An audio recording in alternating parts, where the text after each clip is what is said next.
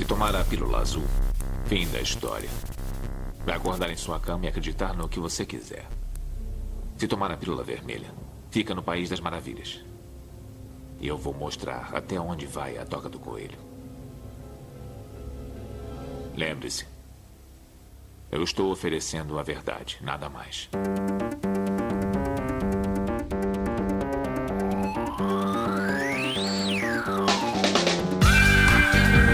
Magicando. Praise the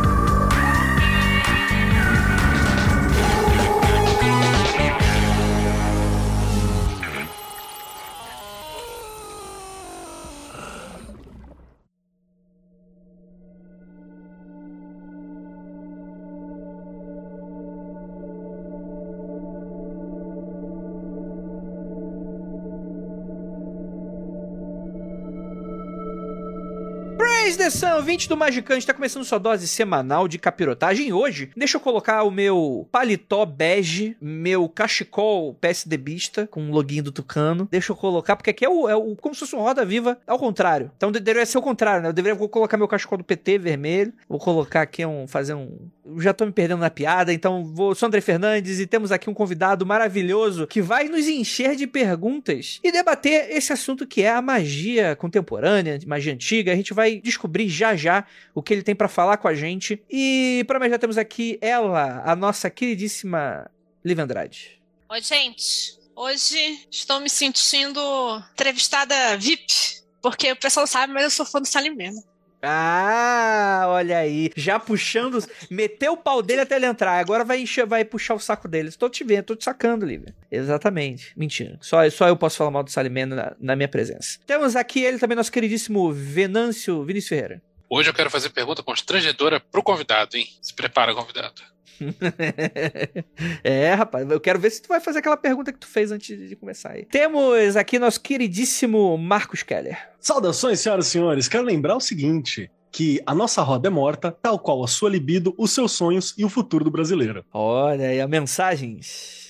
Mensagens para o futuro, para nossas É próximas mensagem de esperança e de união. gerações. Exatamente. Caraca. We are the world. Exatamente. Vamos ser convidados daqui a pouco para a festinha do final do ano da Globo cantando musiquinha de, de um novo ano para chegar. Temos aqui a nossa queridíssima Ananda. Olá, gente. Também sou fã de Rafael Salimena e tô ansiosa aí pras perguntas. Olha aí, rapaz. Estamos aqui com a mão, a mão da consciência, que é o único lugar que nos resta. E a outra fica na imaginação do ouvinte. E temos aqui um convidado maravilhoso é, que está aqui para complementar. Para quem não sabe, ouvinte, existe um vácuo dentro do Magicando que a gente precisa alcançar uma cota mínima. O pessoal fala, ah, eu sou contra a cota, eu sou contra a cota daquilo, a favor da cota daquilo. Não, aqui a gente é a favor de uma cota muito específica, que é a cota de Rafaels. Então temos aqui Rafael Salimé, né, meu querido? E aí, beleza, povo? Como é que vocês estão?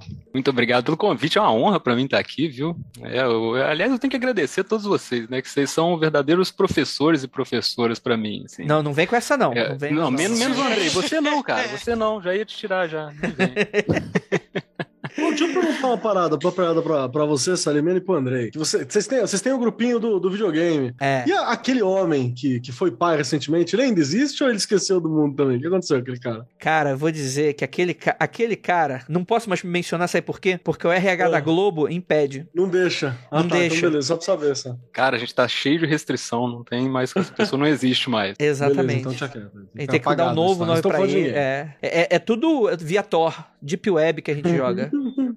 não é pelo sistema PlayStation. Mas deixa eu continuar rasgando cedo aqui. É, eu, já, eu já falei isso com o Keller já. Tipo, o Magicano é muito importante pra mim, cara, porque eu- esses assuntos, né? A gente que é da, da arte, do RPG, né? Essas, coisinhas do mundo nerd e tal, todo mundo tangencia isso em algum momento, né? Esses, as capirotagens, assim. Só que eu nunca tinha. Eu, eu chegava, olhava a galera assim, via que não era muito meu, né, meu esquema e acabava dando meia volta. Só assim. tinha pau só no cu, né? Que eu, é, só com o Magicano que eu achei uma galera que eu falei, pô, ok, esse pessoal é legal, vamos, vamos ouvir isso. E aí eu curti demais e foi uma coisa que teve um impacto grande no meu trabalho até e na minha vida pessoal, assim. Hoje é uma, tipo, não é uma coisa que eu faço o tempo todo, né? Um assunto que eu fico o tempo todo, assim, mas mexeu muito, assim, com, com o jeito que eu trabalho e, e com o jeito que eu vivo também. Olha Foi aí, mal, hein? Então, é, é pois é, Desculpa obrigado. qualquer coisa.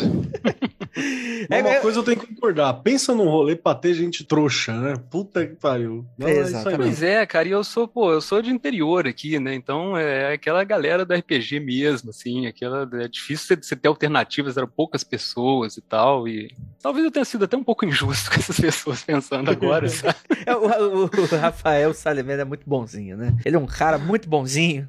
É, talvez aquela coisa, talvez eu tinha medo do que eu não entendia, sabe? Pode Entendi. ser, quem sabe. Marcaram no motel, vamos fazer sua iniciação. Ela falou, não, não tenho medo. Jogar um vampiro. Pois é, obrigado. arrependi tanto de ter negado, né, cara? Jogar o vampiro ou a iniciação do motel, amigo? Eu prefiro Iniciação no motel, com certeza. Não, mané vampiro, gente. Eu, hein? E, por- inclusive, vou fazer um apelo aqui. Por mais convidados que elogiem a gente, rasga ce- seda com a gente. Estamos precisando. Já deve ter convidado que fala mal da gente. E a gente não se importa. Então, mano, ma- por mais convidados assim. E antes da gente chegar nesse papo pra falar sobre magia, a vida, o universo e tudo mais, a gente vai lá pros recadinhos e a gente já volta.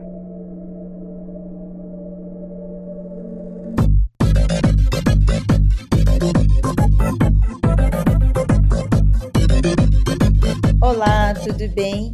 Está começando o bloco de anúncios e recadinhos do Magicando. Aproveitando, a Penumbra Livros pediu para passar dois recados especiais aqui para você. O primeiro, ainda tá rolando até o final do mês de novembro o descontão de 40% nos livros de Telema, incluindo Liberaba e os livros de Kenneth Grant. Não vai ter Black Friday, mas é o melhor desconto que você vai conseguir. Ir lá na loja da penumbra.com.br. Na hora de colocar o seu desconto em caixa alta 40. E caso você não esteja sabendo, na loja da Penumbra tem uma arte para altar exclusiva e magicamente feita para o Brasil pelo próprio Tommy Kelly. Olha só que presentão especial. Um presente do servidor mais brabo e que a gente tá precisando, o reparador. É um item limitado com cópias numeradas, então se você tem interesse, vale a pena ir lá conferir, porque depois que acabar, acabou. Vai lá, dá uma olhada, lojapenumbra.com.br, porque oportunidade melhor que essa você não vai achar não. Ih. E você, ouvinte, que ama esse podcast, pode quer apoiar financeiramente, acesse apoia-se barra magicando ou link aqui no post. É só você apoiar que você participa das gravações ao vivo e que são sensacionais. E falando em programa, vamos para o podcast? Nome de paz para você.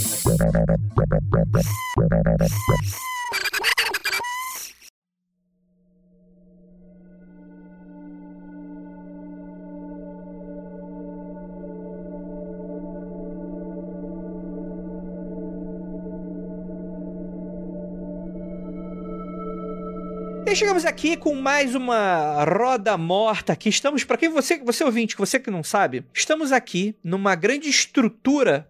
Eu tô perdendo. eu- cada magicando que eu gravo, um neurônio meu morre. Depois de 220 episódios, vocês estão vendo que o bicho tá pegando aqui totalmente. Então. É o abismo das drogas. eu tô- Oi? 220 episódios? O que aconteceu com os outros 100? Ah, é, é, são 120 só, né? eu acho que eu tô perdendo mais Ah, neurônio que eu tô matar do achando. coração, mano? Eu falei, nossa, como que a gente fez isso? É. Gente, É que os outros a gente Andrei, você tá muito louco hoje, cara. Hoje eu tô, hoje eu tô. Mas eu vou, vou, vou guardar minha loucura aqui, porque hoje. O hoje... Salimena é pro êxtase. É, Ele- é. Hoje é a vez do convidado Rafael Salimena. Pode começar com a primeira pergunta. Eita, vamos lá então. Pô, eu acho no mundo de hoje, eu acho que é meio que um consenso que a razão tá meio embaixo, assim, né? Em detrimento, abrindo aspas, das narrativas, né? É, então a realidade está em questão o tempo todo e não adianta a gente trazer especialista, cientista renomado, porque alguém vai chegar com outro especialista, outro cientista renomado falando algo completamente oposto. E se até pra quem- alternativos. Exato. E se até para quem tem tempo de pesquisar e tentar entender essas coisas a fundo é difícil saber no que acreditar, imagina para quem trabalha o dia inteiro e não pode parar um segundo. Então vocês acham que esse contexto onde a verdade é totalmente relativa propicia uma busca maior pelas artes ocultas? E se sim, como é que vocês acham que ela pode ajudar ou piorar esse cenário? Ai, começou com pergunta de vestibular, pai. Lívia Andrade, você pode começar. Não, peraí, porque eu, caralho. Eu não a vou mudar a pergunta. Qual, qual que é o signo de vocês? Não. Nesse caso, é, é talvez. Você Eu tinha um professor signo que sempre falava que quando você não souber o que responder, responda depende. e faça um parágrafo depois, né? Depende, Uhum. você faz um parágrafo com qualquer coisa. Ou responder Você com a própria de signo? pergunta, né? Quero lembrar que estamos entre vários arianos aqui, o que torna a vida no Magicano mais difícil. Pronto, é isso. É, rapaz. Ah, mas Eu- pior que o Andrei eu acho difícil. E o Andrei eu já tô acostumado, então é tranquilo.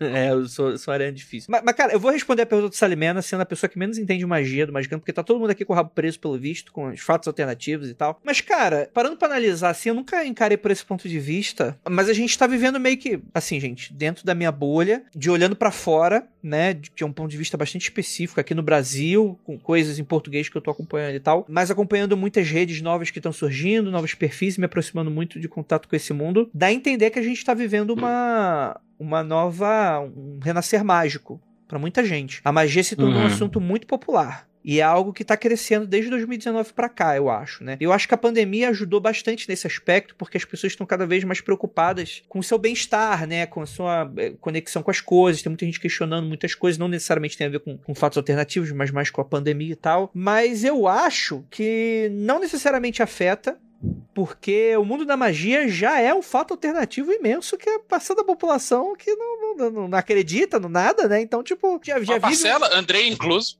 não, uma... a gente tem uma massa de pessoas cientificistas, né? E uma parcela que acredita que essas coisas existem, né? Então a gente já meio que vive já numa grande narrativa com relação a isso. Eu não tô aqui entrando no mérito se existe ou se não existe mesmo. Mas, tipo assim, pra maioria das pessoas, elas vão passar a sua vida inteira eh, lidando com seus problemas, os seus, seus cotidianos, suas questões mundanas. E pra elas não vai fazer nenhum sentido ficar procurando questões mágicas, nada do sentido. Então eu acho que eh, não afeta, porque já tá muito inserido dentro desse contexto, no meu ponto de vista. Fala aí, Vinícius. Eu acho, Andrei, que essa opinião não é totalmente tirada do cu. Ela é parcialmente fruto daquela pesquisa que a gente fez de quem é o, o- o ocultista médio, lembra? Uhum. Não foi a gente que fez, foi o pessoal da Ocean Labs lá. Sim, sim, sim. Virou até um episódio, não lembro o número, obviamente. Mas o, o lance é o seguinte: magia, ocultismo e, e todos os outros termos que você queira colocar debaixo desse guarda-chuva são comumente percebidos como mentirinha por muita gente. E o fato inegável é que a realidade tá foda. Então,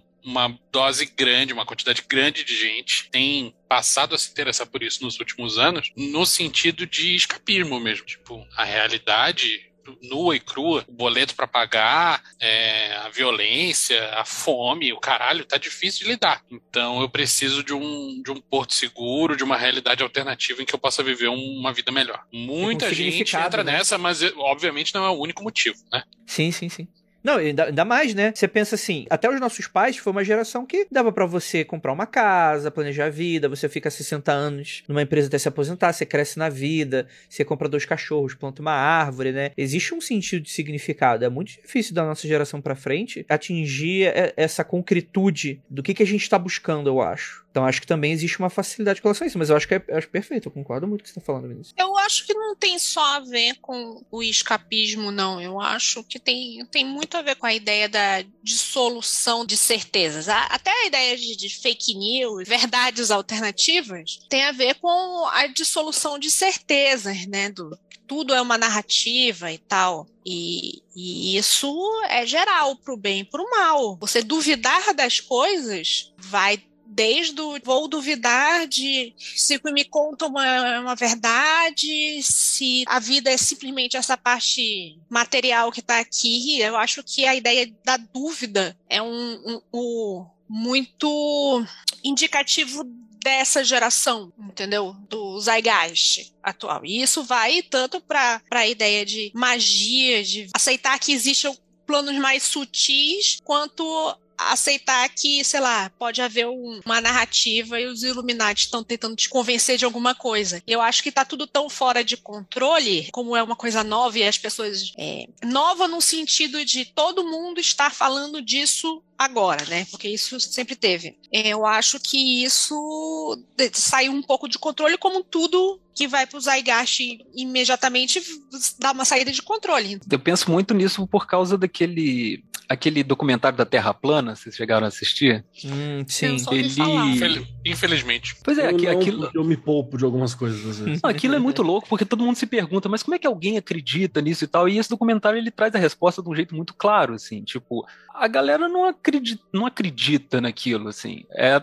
simplesmente achou um lugar onde tinha um monte de gente desgarrada da sociedade igual a a própria pessoa era ali, e ali deles eles- eles fizeram uma comunidade onde eles criaram a própria realidade deles. Tipo, ali pra eles ali a terra né? é plana. Pronto, é, exatamente. É Então é, é um negócio muito sobre pertencimento e sobre que eu- como eu tô desconectado daquela outra, eu vou fazer essa daqui. E uma vez que os caras conseguem fazer isso, existe, entre aspas, pra ele ali, né? Hoje a Terra plana é um problema imenso pra muita gente. né? Os caras meio que criaram uma Terra plana de alguma maneira. Acho que eu vejo esse negócio da Terra plana, eu me lembro de um. Não me lembro qual é o conto do Sandman, que é a história dos gatos. Que o mundo era tomado por gatos É de um e na gato, né? Hã? Sonho de gato? É, eu não me lembro, eu não me lembrava o nome. Que todos os, os humanos sonharam junto e quiseram junto uma realidade que os humanos eram dominantes, então assim se tornou. E sempre foi desse jeito. Aí eu fico pensando, puta merda, será que já tá no ponto crítico esse, esses malucos da Terra plana? Tem uma parada que o Alan Moore fala naquele doc dele que tem no, no YouTube, Sim.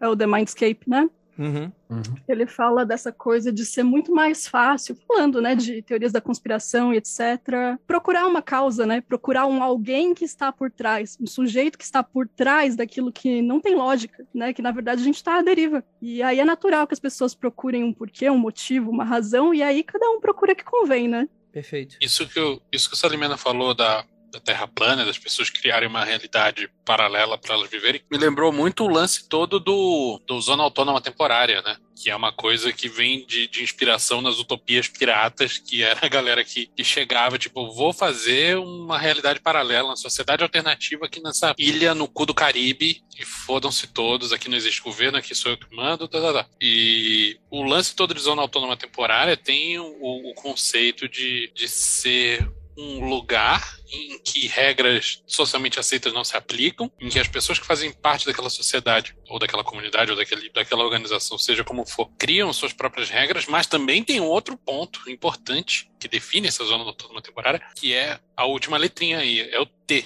do temporário. Essa merda acaba. É importante saber que vai acabar. Isso não é para sempre. Então, o lance todo de terraplanismo tá com os dias contados. Não sei se vai acabar daqui a um ano, daqui a cem, daqui a mil, mas um dia essa porra acaba. Será que, assim como o ocultismo, magia e etc., Eu acho que quando a gente fala de magia nesse sentido, você tem uma. A magia é uma palavra muito ampla, né? Ela não define uma coisa, ela define uma série de coisas, inclusive coisas conflitantes. Isso é uma das coisas mais legais, né, do termo. Mas eu, eu acho que a tua reflexão é bem bacana, Salimena, a gente fala sobre a construção de, de realidades, porque é bem isso.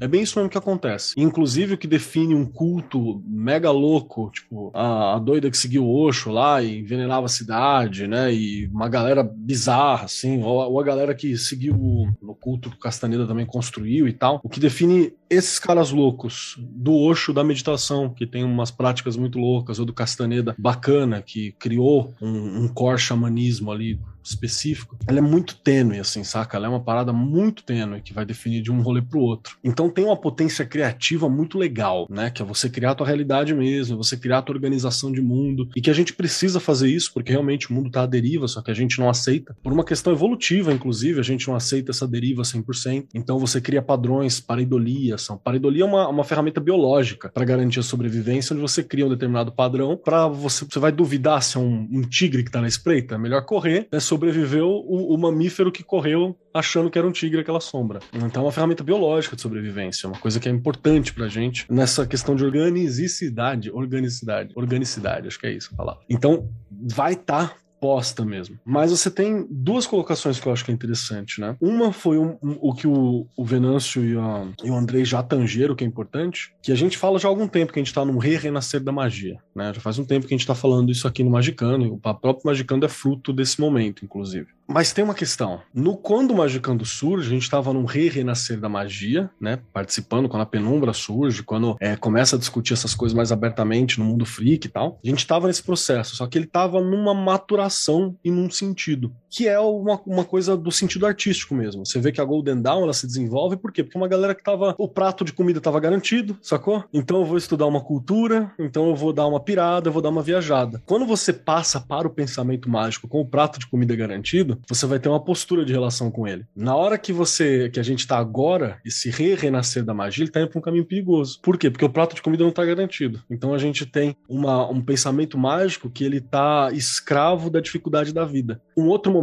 que teve um pensamento mágico muito forte no Brasil foi nos anos 70, anos 80. Você tinha cirurgias espirituais, você tinha aqueles as cartas, psicografias, Tem o livro. você tinha isso. É, por que que você tinha isso? Aí você fala assim: "Ah, leia o livro". Por que que você tinha isso? Para ter uma organização que era diferente de uma ditadura militar que você tinha, para dar uma chance de cura e de cirurgia porque não existia SUS. Você não tinha como ter outra forma de cirurgia se não fosse espiritual, saca? Para garantir uma série de questões para você poder entrar em contato com um parente que sumiu misteriosamente, você não sabe por quê, né? Então você tinha uma psicografia falando que ele estava bem, saca? Então você tem uma, uma forma de espiritualidade que ela serve ao momento também. E eu acho que a gente saiu dessa espiritualidade na construção do prato de comida garantido para uma espiritualidade que precisa estar sujeita à necessidade do prato de comida. A gente tá numa linha bem tênue. Por isso, por exemplo, que já mandaram pergunta para mim assim, ah, o que, que você acha daquela página do jovem místico tem que acabar, não sei o que. Eu falei, eu acho maravilhoso, porque é para realmente dar um prumo, tá ligado? É para realmente você perceber que você precisa voltar, assim. Não- ninguém tá contra a sua religião, a sua espiritualidade ou como você pratica, mas alguma coisa precisa evidenciar os exageros, que é para você poder dar uma respirada, né? E falar, cara, talvez talvez eu esteja passando do ponto. Então, é importante a magia pra gente criar essa realidade, sim, como construção de sentido. Mas, no momento, ela também tá, tá tendo um processo de instrumentalização disso, ou de transformar isso numa necessidade de sobrevivência.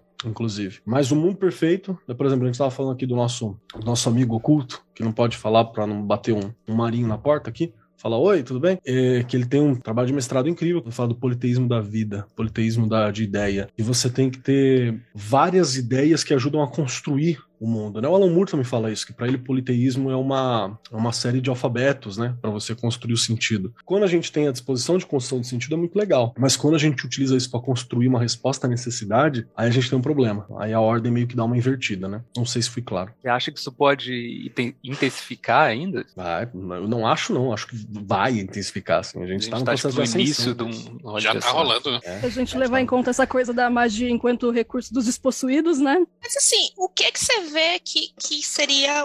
Não quero perguntar o que é o pior, mas o que seria uma coisa assim tão deslegal de uma coisa estar atribuída à outra. Que a gente tá numa situação de. Sacou? A minha ideia tem que subjugar a realidade, saca? Eu preciso destruir essa estátua porque essa estátua ela vai contra a minha versão da realidade. Então eu tenho que eu vou botar a minha vida em risco para destruir algo por causa disso. Isso é um, o pensamento religioso é um pensamento mágico. O que separa a religião, qualquer religião da, da magia, é só um livro sagrado, um dogma organizado. Cara, é, Então a gente tem isso acontecendo. É uma das possibilidades. A outra possibilidade é você, no desespero, se sujeitar a alguém. Eu boto o, o meu cu na reta que a gente vai ter um aumento muito grande, por exemplo, da galera procurando pacto nos e-mails pra Nanda e pro Andrei. Opa! saca?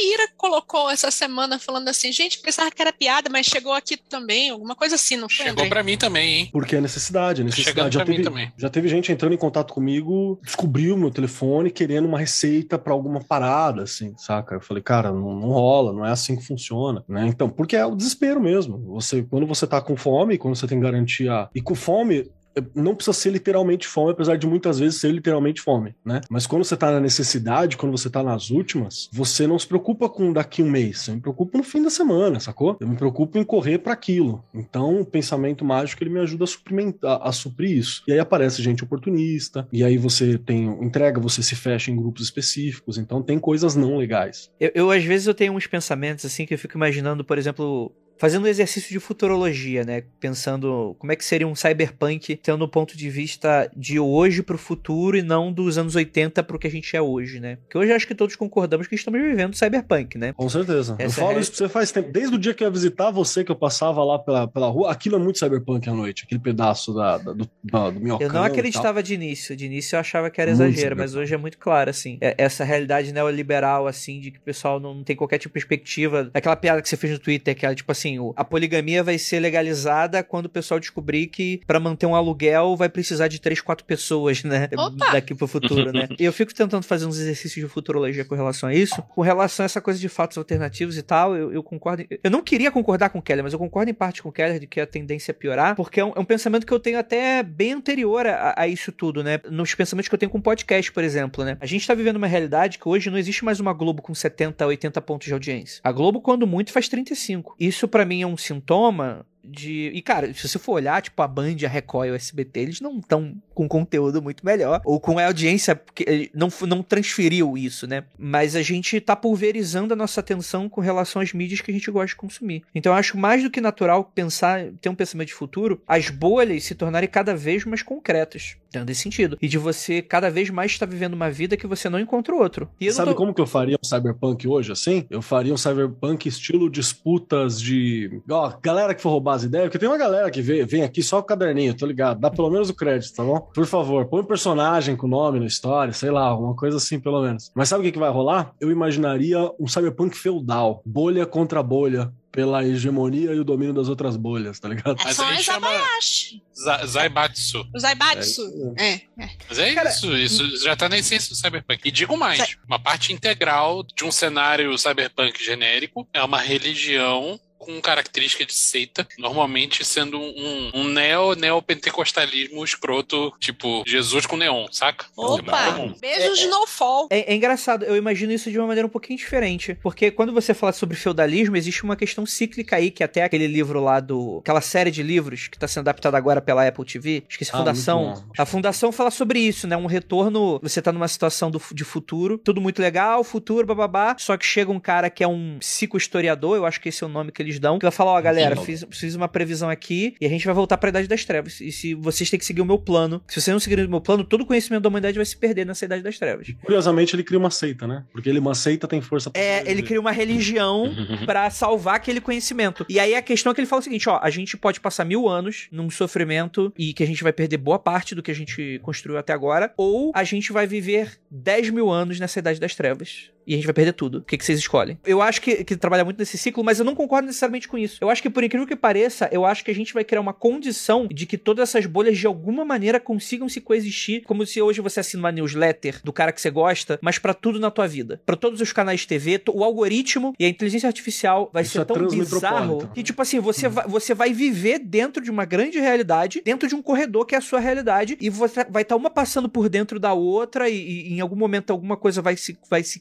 correlacionar, mas que, no geral, você vai nascer, viver e morrer dentro do que, sei lá, da tua- de uma tradição, de um, de um clã, vamos colocar assim, pra evitar o feudo. É. Mas de um clã teu, tipo assim, que você pode ir desassinar ou assinar como se fosse um feed. E você só vai receber aquilo que você quer, porque é, no final é um hedonismo, sei lá, muito doido. Isso é o feudalismo, André. Isso é, fe- é um feudalismo com uma outra skin. Põe, põe Neo na frente. É, Neo- um neofeudalismo. Mas é exatamente isso que o. Que o eu não me lembro o nome da- da- das grandes corporações, o nome. É, como é que é? A Zaibatsu é exatamente isso. Acontece quando a gente, quando a gente vai consumir sci-fi que fala de cyberpunk e Zaibatsu, a gente tá sempre lidando com a pessoa à margem. Então a gente não vê. A pessoa média, ela tá sempre na Zaibatsu. É o salário mínimo. Que o cara fica dentro da Zaibatsu, só vê aquela realidade e é uma religião aquela empresa. Isso que você falou, Andrei, de essa história toda da fundação, de ter um psicohistoriador que fala que vem comigo senão vocês vão se fuder e tal, é uma parada que eu venho falando há muitos episódios, há muito tempo, que já está acontecendo hoje, que é a ciência rasa como uma nova espiritualidade. Eu acredito em Átila e nada me faltará, saca? Eita, Mas aí tá certo. começou. Deixa eu puxar só mais um pra não ficar dark, mas eu acho que vai ficar dark outras vezes nesse episódio, porque, bom, estamos no Brasil em 2021, né? Então a gente não tem muita, muita escolha. Mas. Gente, o Salimena tem vai sair daqui chorando. Não, porque o Salimena é dark. eu que cara. trouxe, Ele escreve coisas legais, mas ele é. Ele é o Salimena ele caminha às sombras com roupas coloridas, mas é isso. Que é, que é levantar uma parada assim, que. Uma missão pra quem é, é- é magista, assim. O teu trabalho como magista é. Os magistas vivendo viveram muito de sigilo e de trabalhar com o mundo. Está na hora de mudá-lo. É o meu minha tese 11 da, da magia. É isso que eu ia falar. Porque tá na hora mesmo do magista pensar um outro mundo, cara. Pensar um mundo diferente, sacou? A gente chegou a uma, uma situação de que é mais fácil imaginar o fim da sociedade humana como ela é do que imaginar uma alternativa pro mundo que a gente vive. Olha que pobreza mental, pobreza criativa, sacou? E muitos magistas já entenderam isso e, e a galera tá começando a recorrer a um sistema solar punk, ao afrofuturismo, tá ligado? Que Uhum. inclusive tá sendo esvaziado pra caralho pela grande mídia, porque é isso que a grande mídia faz. Você pega e esvazia, né? Mas são tem, imaginar alternativas possíveis, alternativas brilhantes, alternativas onde a gente viva, né? Porque a gente precisa de, de ideias criativas. E o que é magia se não criar uma realidade? Sonho que sonha junto é ver realidade, né? Então, essa é a parada. Eita, E- Lelê. Se tem uma coisa comum a todas as épocas é achar que é a última, né? Que Ah, sim. tem um- tem um, tem um lance de um, de um- de um vaso que, que acharam lá, não sei de quantos mil anos antes de Cristo, não sei se era uma tapeçaria, um vaso, uma coisa assim, que tava escrito, tipo isso, ah, juventude de hoje, o mundo tá indo pro fim. É, é um. Em Pompeia. Tudo em Eu não me Pompeia, lembro é, É, mas- acho que era isso mesmo. E não é à toa que a escatologia é um tema relevante de toda religião que, que se destaca. É, foi foi complica- complicated. Teve alguma vez que vocês estavam percorrendo um caminho de estudo ou práticas e que de repente bateu aquela sensação de o que, que eu tô fazendo aqui, eu só tenho seis anos? Todo dia. O tempo todo. Ba das 6 horas da tarde, RMP. Na, na- na segunda frase, eu, caralho, o que, que eu tô fazendo aqui? Mas fala aí vocês que são magão. Ona, Ona? Como assim, Ona? ó, o Kelly já, já, já pegou. Cara, é, é, um é uma, mesmo, é uma né? galera que tem, que tem umas ideias muito maneiras e, e- e o dobro de ideias muito, muito merda. então você começa, você chega pelas maneiras e fala, opa, peraí, tá ficando esquisito. Não, peraí, peraí. Não, peraí, tem que prender essa galera. E é o Vinícius falando Chega isso. um ponto que, que parece que é, que é um adolescente que tá, tá querendo ser muito dark, tá ligado? Você falou, mano, toma um banho, caralho, vai arranjar emprego, mano. Não para com isso aí. É tipo É isso. isso, Kelly. Todo mundo tem que sentir isso. Acha que se você não tá sentindo isso, acho que não tá fazendo certo, não, tá não? Ou é impressão minha? Sentiu o quê? Necessidade de banho? Tomo banho todo dia. Não, não no banho, caceta. O que, que é isso? Eu só Do- tenho seis anos. Eu concordo com a Lívia. O que, é que eu tô acho fazendo aqui? Se questionar é importante. Mas total, né? Total. Mas, cara, Mas eu- eu existe o sou- questionamento do tipo, meu Deus, esse negócio tá dando certo, que merda, o que, é que eu tô fazendo aqui? Ou existe o questionamento do momento em que você tá fazendo lá o banimento, três horas da madrugada, bêbado, e você pensa, por que eu tô fazendo isso comigo? São dois questionamentos. Eles são parecidos, mas são bem diferentes. Bem É, eu, diferente. eu acho que tem aquele, aquele friozinho na barriga que é gostoso até, né? De você se, se, se questionar assim. E tem, e tem a hora que você vê que você passou do ponto mesmo, assim. Tipo, vocês já chegaram numa dessa que virou e falou: caraca, e, e agora? Tipo assim, ok, não é pra mim isso aqui. Deu volta que deu merda. sabe? Volta que deu É, tem aquele, aquele gráfico da, da evolução, né? Que tem um, um dos carinhas voltando. Tipo isso.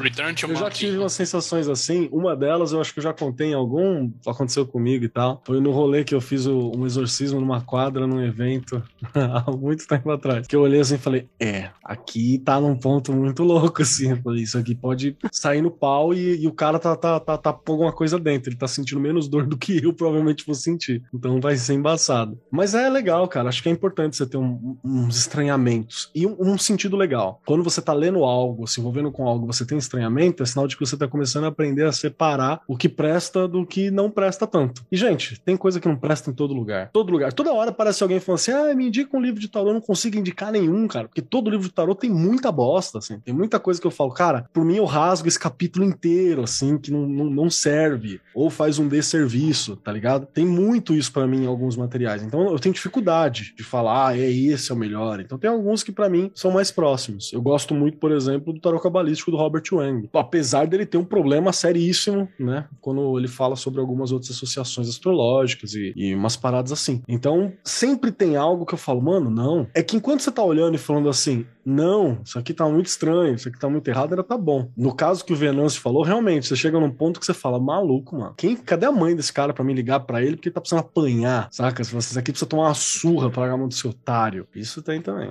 Meu primeiro livro de presente que o Kelly me deu foi, foi esse livro aí do, do Robert É Wang. né? maravilhoso. O, o foda é que ele não comprou o livro, né? Ele enxerocou o livro pra mim, né? Mas ok, é presente, presente a gente não. Mas você sabe quanto que tá o livro? Você sabe quanto que tá o É livro? O livro presente, custa Kelly. 300 conto. Quanto que é que eu custo pra você? Quanto a minha amizade pra você custa? Lista. Eu Inclusive, eu, deixar- ganhei. Eu ganhei. Vou deixar a indicação aqui de um livro excelente de tarô que o Keller me recomendou, que é o do Yoav Bendov. Ah, E é o- bom. Acho que é o tarô de Marcélia dele que chama É. só, né? Eu acho que é o melhor material sobre Marcélia que eu já vi. Assim. Eu acho que ele é muito bom pro tarô em geral também, porque ele, ele, ele- eu acho que é um dos autores mais abertos a todas as possibilidades e é um cara super antenado com o mundo moderno, ele bota a questão de gênero no meio, tipo, é super legal, assim. Esse eu, eu, eu, eu boto, faço o esquema Bela Gil quando a galera quer comprar aquele do Jodorowsky. Então, Você pode substituir por esse aqui, que Gente, o o Dorovski é era muito legal também, mas ele cai em Jodorowsky vários problemas. e atualizou cá. super bem, assim, a Sendo o dele. principal problema ser do Jodorowsky. O ouvinte vai perguntar. Vai, vai ler quadrinho, vai ler quadrinho do Jodorowsky que é mais legal, gente. Vai, Deixa vai ler Saga dos Com Metabarões, certeza, seja Com feliz. certeza. Qual, qual o nome do, do cara aí? É Yoav, com Y no início e V no final, Ben Dov. É, ele é israelense, eu acho. Boa, boa. É o caminho do tarô ou é o tarô de. O caminho do tarô? Cara, é, é um sobre o tarô de Marsella. Ah, entendi, tô vendo aqui. Que, só que ele, ele fala so- sobre todos, assim, tem um panorama de, no início sobre a história do Ou tarô. seja, alguém assim, que cagou ele- no pau na hora do título aí. É, acho que sim, mas eu acho que é mais pra vender, o- porque ele tem uma tem um tarô de Marsella tarô, que é. é, ele, ele, ele tem uma das restaurações que é a mais famosa junto com a do Jodorowsky. Então esse livro aí provavelmente foi pra vender a versão dele. Mas assim, só pra constar, esse, esse cara, ele tem menos coisas do que eu concordo. Tem uma galera que ah, indica várias outras paradas, assim. Aqui já vi no chat umas duas ou três indicações que, tipo, tenho, leio, é muito legal. Mas não fica nem na, na, na- na estante, assim. Fica num, num canto lateral, assim, que é só pra, pra consulta quando precisa, tá ligado? Boa, boa, boa.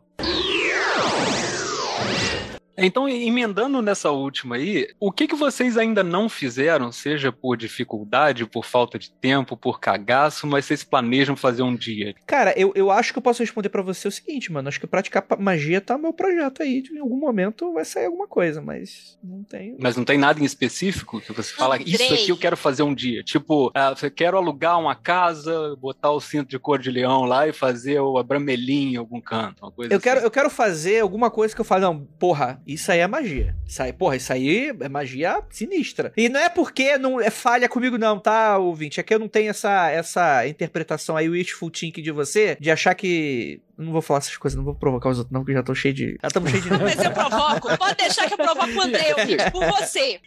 Eu ouvi. Ah, Depois que o Eu André aceitou magistas no meio dele, a vida dele só foi pra frente ele ainda acha que não, não tem magia. é pra frente, o problema é que era o precipício, né?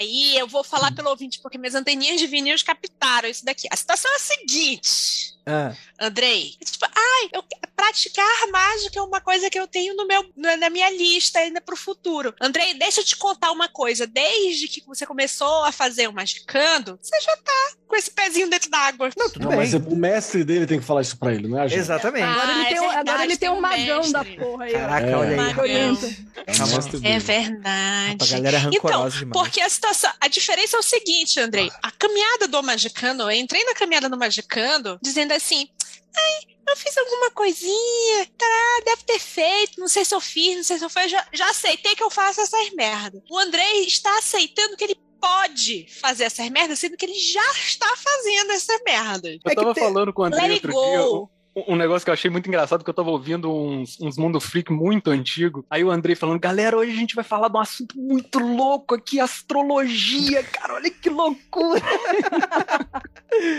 Mas continua Ai, sendo cara. loucura, né? Passou tanta embaixo dessa ponte, né, cara? Ó, vou responder a pergunta do Salim. Eu acho que pra mim não tem nada que, que eu tenha deixado de fazer por restrições de tempo, por exemplo. Tudo que, que eu gostaria de fazer e, e por, por algum motivo eu me vi numa situação de ah, eu não posso fazer, eu vou lá, adapto e faço do jeito que dá, que é melhor do que não fazer porra nenhuma. A Bramelinha é uma coisa que eu já tive vontade de fazer, hoje eu não tenho mais, por motivo de encher o saco do negócio de Jesus. Uma coisa que ainda tenho vontade de fazer e não posso, e não tem a restrição de tempo e sim de grana, é viajar pra Índia, pro Tibete, pro Butão, o caralho, e passar um tempo enfiado dentro de mosteiro, aprendendo alguma coisa, o que, o que cair no meu colo com a galera. Porque eu tô ligado que não dá pra você chegar lá e encontrar um guru sério que vai te ensinar todos os segredos de, de X, né? De qualquer coisa que seja. Ah, mas o Andrei achou, não achou? Ah, pô. Eu- o- e esse, o, o mestre do André, eu quero lembrar que é o seguinte: tem teorias aqui, que é, sabe aquele meme do, do copia, só não faz igual? Ele tá olhando magicando aqui e, e falando O, me- o mestre do André é o Salimena. Ih, Tá explicado. Ih, cara, desmascararam aí. Ih, não, não- mas não era o Não, Ivan cara, que era da A, da Alcoólicos Anônimos lá? Não- Não, pera aí, não, não pode falar esse nome, não. Não pode falar o nome, não. Ah, desculpa. Não, senão- É, Globo, é, não temos o direito É o- desse nome. Desculpa. Frater. pra, pra ter Qual, qual, qual frater que ele seria? Frater Navi, né? Vamos assim. Cara, Deixa eu puxar uma parada assim do que eu gostaria. Eu também eu tô com o Vinícius no sentido de que tudo que eu gostaria eu experimentei de alguma forma. Mas eu tenho muita vontade de mergulhar mais profundamente em algumas coisas. Tá ligado? Tenho muita vontade de, de mergulhar mais profundamente em algumas paradas. E eu tenho muita vontade de mergulhar mais profundamente em algumas práticas mágicas que são muito físicas. Acho que a Nanda vai entender, porque a Nanda ela pratica uma, uma forma mágica com dança também, né? Ela tem um rolê com a dança muito forte. E tem uns tipos de mágicas que elas são muito físicas.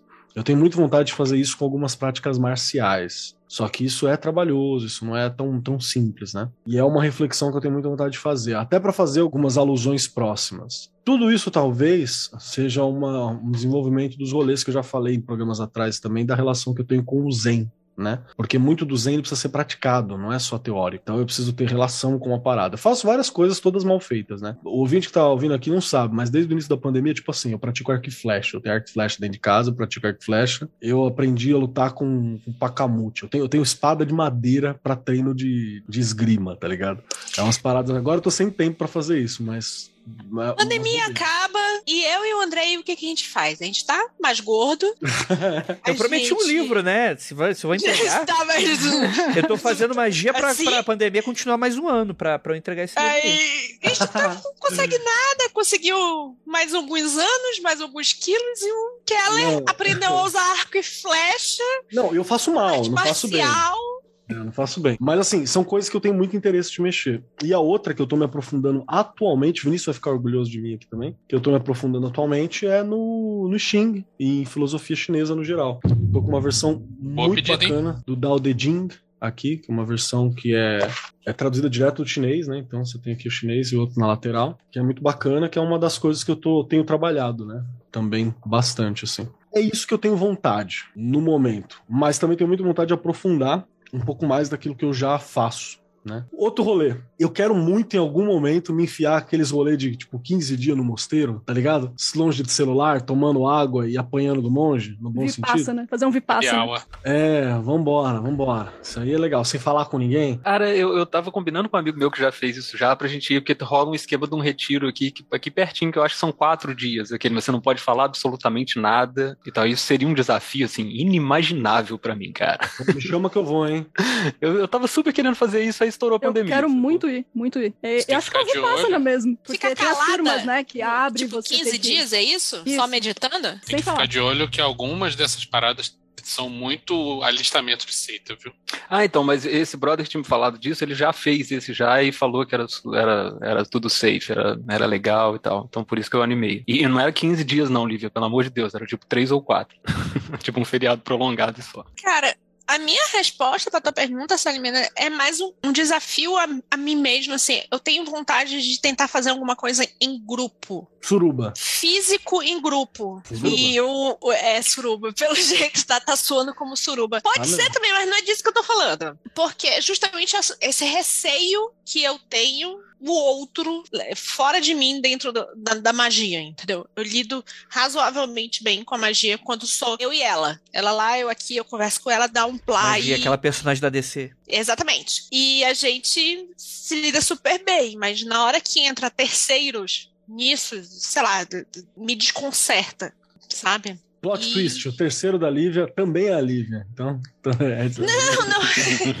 eu já tô traduzindo isso, porque te- isso daí, eu acho que se outra coisa que eu penso em, em fazer, na verdade eu penso em fazer de novo, é um esquema desse do, do ayahuasca, sabe? Ah, Porque foi sim, uma boa. coisa- Foi uma coisa muito. A experiência foi muito única pra mim, de estar fora da casinha. Então, eu acho que eu gostaria de ter essa experiência de novo, numa situação mais controlada e com menos muco. Mas.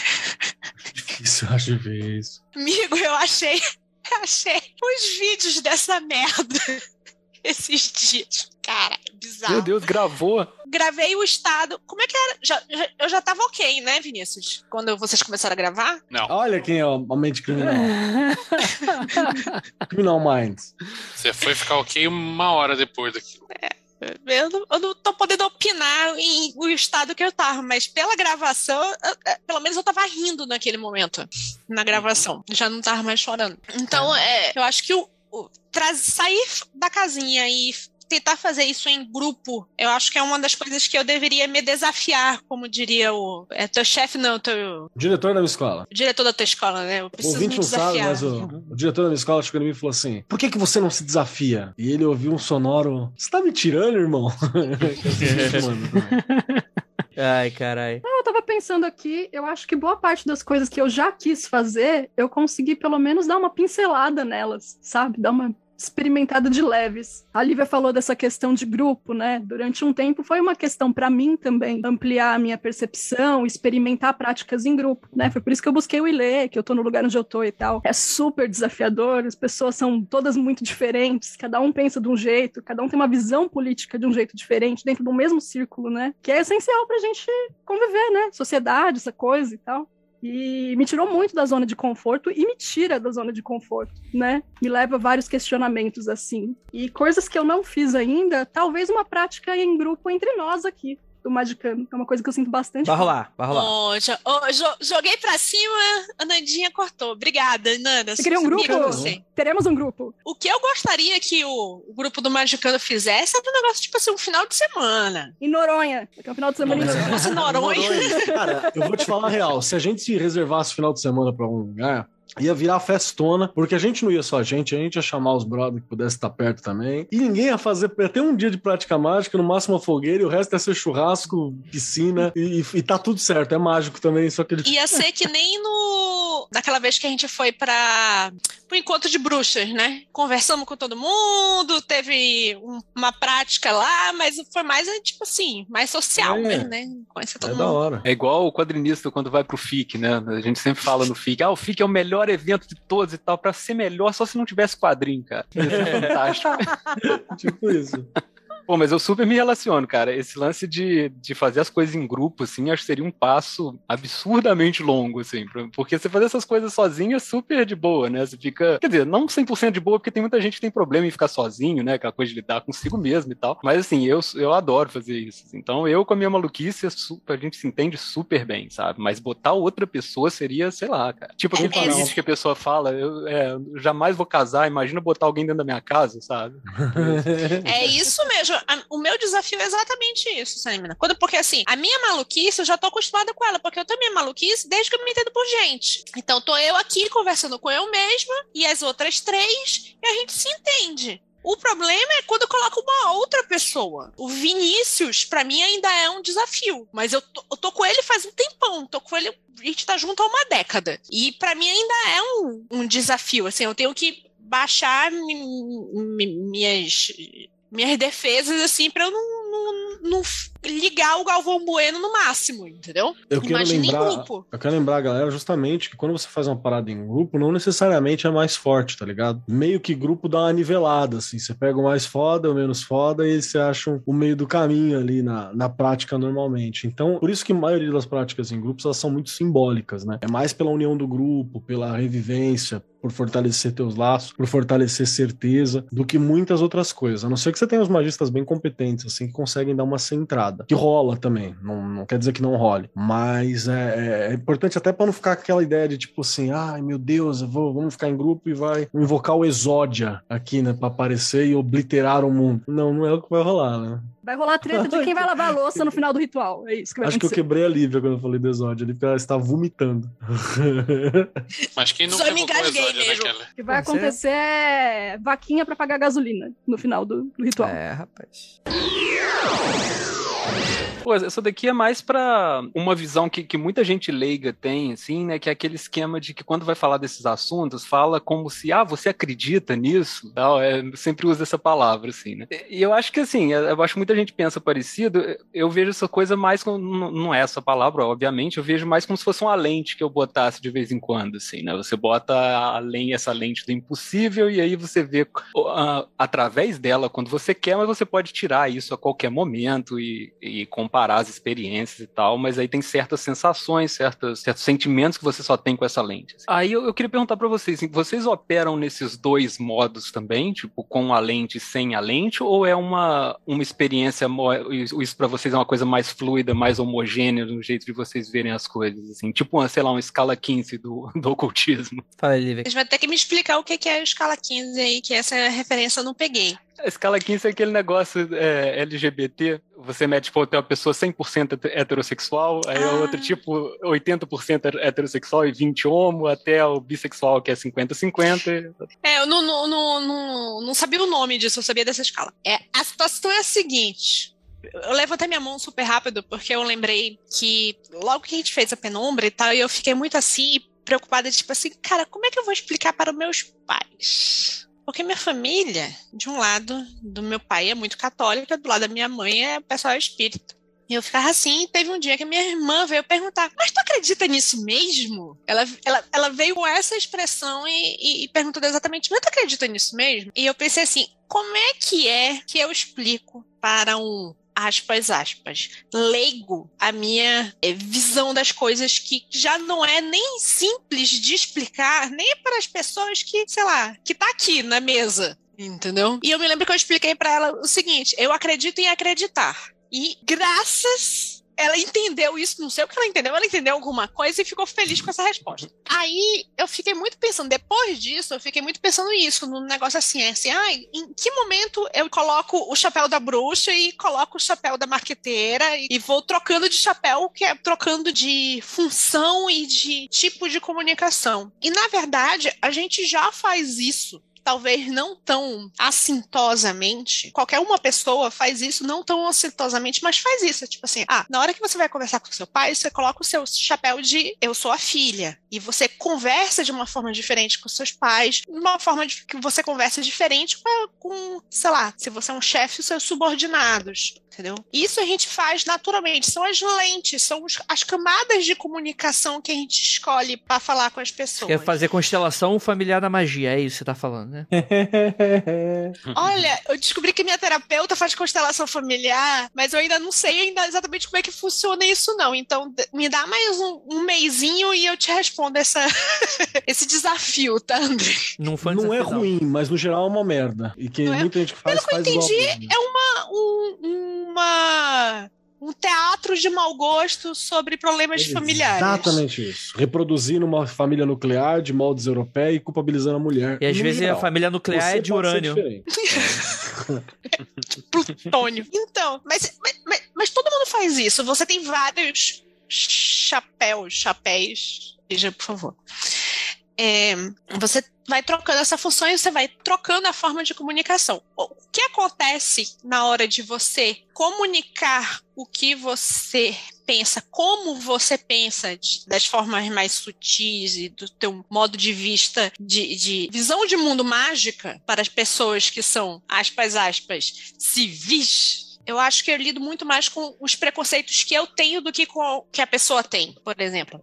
Por exemplo, eu tava super com medo. Como é que eu vou explicar pra minha irmã? Aí eu virei pra minha irmã e falei assim: ah, eu acredito em acreditar. Que é exatamente o que eu acredito. Eu falei uma verdade redonda pra ela. E ela falou: beleza, entendi. E a minha, imediatamente, todas as lívias dentro da minha cabeça falaram assim: entendeu? Entendeu o quê? Nem eu entendi o que eu falei. Então, houve toda uma terapia em grupo dentro da minha cabeça, tipo assim, como assim ela entendeu? E ela havia entendido. Todo o problema estava dentro de mim, pensando, tipo, que ela não ia entender, que eu ia ser julgada, que eu ia ser não sei o quê. É muito maior dentro da nossa cabeça do que fora. Claro que tem situações, tipo a sua avó crente, que aí eu não, eu não posso falar nada, porque graças a todos os deuses, minha avó não é crente. Vocês estão percebendo Mas- que tá rolando um momento terapia aqui com a, com a Lívia? Lívia, quer por dizer, isso que eu tô mais com a deixando, gente? inclusive. Por favor, Ai, gente, tá, desculpa, gente. Não, por favor, Desculpa. continue, continue, tá maravilhoso. E aí? Perdão, calei. Maneiro mesmo. Filha da Não, puta. De maneira... Não, eu que tô entrevistando aqui, ô Andrei, sai, alguém tira esse cara da, da mesa aí. Não, tá muito bom, é, é, mas, é, mas eu achei muito, muito engraçado os questionamentos. Que, tipo, você tá respondendo a pergunta, fazendo outro questionamento, falando, tipo, fala, caralho, bicho, é, é, tipo, Pove, você é o terapeuta da Lívia, agora, o ouvinte do episódio, nesse momento. Gente, desculpa, eu só tava tentando explicar o, o Sim, processo não, não tô- caótico que é dentro da minha cabeça. Não, não tô. tô Mas julgando, não. é, é, acho que é muito menos problemático você ficar trocando as lentes, como o Salimena perguntou, do que é na realidade. Você já faz isso sem perceber. Entendi. Tem, tem outros mecanismos que você usa em outros contextos que te Uhum. entendi. Uhum. Tipo, a tua persona que conversa com teus pais não é a tua persona que conversa com teu chefe. Não são as mesmas palavras, não são. Eu- eu é o sou meu próprio chefe, vocabulário. Lívia. Eu sei, mas a maioria das pessoas tem chefe, entendeu? O meu chefe, por exemplo, é super de boa, que ele é AM, entendeu? O chefe não reclama nada pra mim, mas as É um pessoas normalmente têm belíssimo chefe. Pra quem não sabe, né? É, a Amy é o nosso doguinho aqui. Quem é patrão já viu a Amy várias vezes aqui, que o Vinícius prefere mostrar a cara da Amy do que mostrar a cara dele. Tá bom. Ó, hoje o Vinícius já mostrou umas Tá 4, 5 fácil, vezes né? e ela é. Tá fácil linda. decidir. Vamos, vamos passar a pergunta pra outra, a resposta pra outra pessoa, Lívia? Vamos. pedir- Desculpa, calei. Beleza. Que- eu quero tá escutar mais, eu quero escutar mais a Nanda. E pô, eu tenho uma dúvida em relação a essa pergunta, se é mudar o skill, dependendo do que eu for lidar, aparentemente, ou é realmente o que eu penso, que eu acredito. Socorro, Salimena. É, na sua. Acho que no, tipo, no seu ponto de vista, como você lida com, com o ocultismo na sua vida, assim. Tipo, se você tá sempre preparado, pensando nesse nível, assim, ou se você vê suas experiências todas de maneira mundana e tal, até o momento que você senta, ok, agora eu vou fazer minhas práticas, agora eu vou observar por essa lente, entre aspas, aí, sabe? Eu acho que é mais ou menos por aí, essa alternância de momentos, né? É, a pessoa, Ananda, que está voltada para as práticas mágicas, acho que não é a mesma Ananda que conversa com o psicólogo, assim como não é a mesma Ananda que faz frilas, né? Tem um lance também de eu ser de uma religião é, afro, né? Ser de tradição iorubá. Não é uma coisa, de uns tempos para cá, te- tem havido mais ações de resistência, a galera tá aparecendo mais, mas é, principalmente na vida profissional, você aprende meio que com, por osmose a ocultar suas práticas. Você não fala muito disso, não externa muito no visual e tal, justamente para não sofrer racismo religioso, não sofrer preconceito. Então, Uhum. acaba ficando mais fácil de virar essa chavinha, sabe? É, poucas pessoas no meu antigo emprego, por exemplo, sabia que eu tinha uma prática é, afro e outras práticas mágicas, né? Depende muito do ambiente que você solta ou não, pode falar disso ou não, ou fica mais hermético com tudo isso, né? Então eu não Cara, acredito é que eu seja isso, hein? 100% a mesma pessoa em todos os lugares. Até eu autoproteção, coloque- né? né? Uma Isso. questão Exato. de sobrevivência, né? Na verdade. Exato, Não é nem exato. expressar. Sobreviver. Exato. Mas aí você acha que, que por você estar com esse receio de expor isso, assim, a, a sua própria percepção das coisas acaba não acontecendo quando você está nesse modo trabalho, assim, entre aspas? Não, a, a percepção em relação à minha prática mágica continua a mesma. Eu acho que o jeito de eu me portar e o jeito de eu lidar Uhum. com a situação é que vai mudar. Né? É meio que trocar de roupa mesmo, né? Essa aqui é esse aqui é o uniforme do trabalho, essa aqui é a roupinha de falar com o terapeuta, essa aqui é a roupinha de ir pro Ilê, essa aqui é a roupinha de mexer com perfumaria mágica, sabe? Mas eu sempre tive essa facilidade de intercâmbio de ideias, intercâmbios de crença, pelo menos para mim isso não é uma dificuldade. Eu percebo que para algumas pessoas é um pouco mais difícil, né? Fazer essa separação ou ocupar outros pontos de vista sobre a mesma coisa. Não sei se estou ficando muito prolixa, mas é mais ou menos por aí. A pessoa já tá com medo de mim que eu vou, vou zoar que. É, tá fazendo o, o André terapia. ele contribui muito. É isso mesmo, tem que Cara, gravar com medo de mim. cara, é assim que eu cara, gosto. o cara é um tirano. É isso aí. É assim já, que o André ganha. já terminou teu TED Talk, Ananda? Vamos pro próximo agora que eu não tenho o dia Vamos. todo aí pra vocês hoje. Tá Até vendo, parece gente, que que é eu sou assim. obrigada a passar? Por isso que não dá para ser a mesma pessoa, né? Aí, no caso, né? Tem chefe, né, Ananda? Tem que respeitar o teu chefe, que ele tá de- sempre de olho. É, aham. A- a- Inclusive fiz cagada, né, semana passada. Desculpa, chefe. Vamos melhorar. Dar um, fazer, uma, fazer uma reunião aqui, dar um esporro ao vivo aqui de RH. Cara, eu não tenho muito o que acrescentar nesse aspecto, porque eu tô numa posição muito confortável nesse momento de vida. Eu tô trabalhando como magia, eu me exponho com essa porra. Eu não preciso ficar trocando de roupa. Então, eu tô vivendo e é isso, saca? Óbvio que tem pequenas mudanças de discurso, de tratamento com diferentes pessoas. Óbvio que eu tra- vou tratar um desconhecido na rua de um jeito diferente que eu trato meu cachorro. Tratar meu cachorro muito melhor, óbvio, né? Mas é isso. É, Eu não, não preciso ficar escondendo o que eu faço, quem eu sou, na maioria, na maior parte do tempo. E eu sei que isso é totalmente fora do padrão, que isso não, isso é um privilégio que poucas pessoas têm. Mas eu não tenho muito o que acrescentar nessa discussão, no fim das contas. Boa, boa. Cara, é, é, engraçado, né? Eu acho que eu não preciso, porque. Mas, mas acho que eu, eu me pego às vezes pensando nisso, né? É que eu, eu não tenho. Eu não, eu não, gente, eu não falo com muita gente fora do meu círculo. Eu não gosto de falar com pessoas. Eu não tenho. Não, amigos. No geral, né? Percebe-se. O Andrei não gosta de pessoas em geral, assim.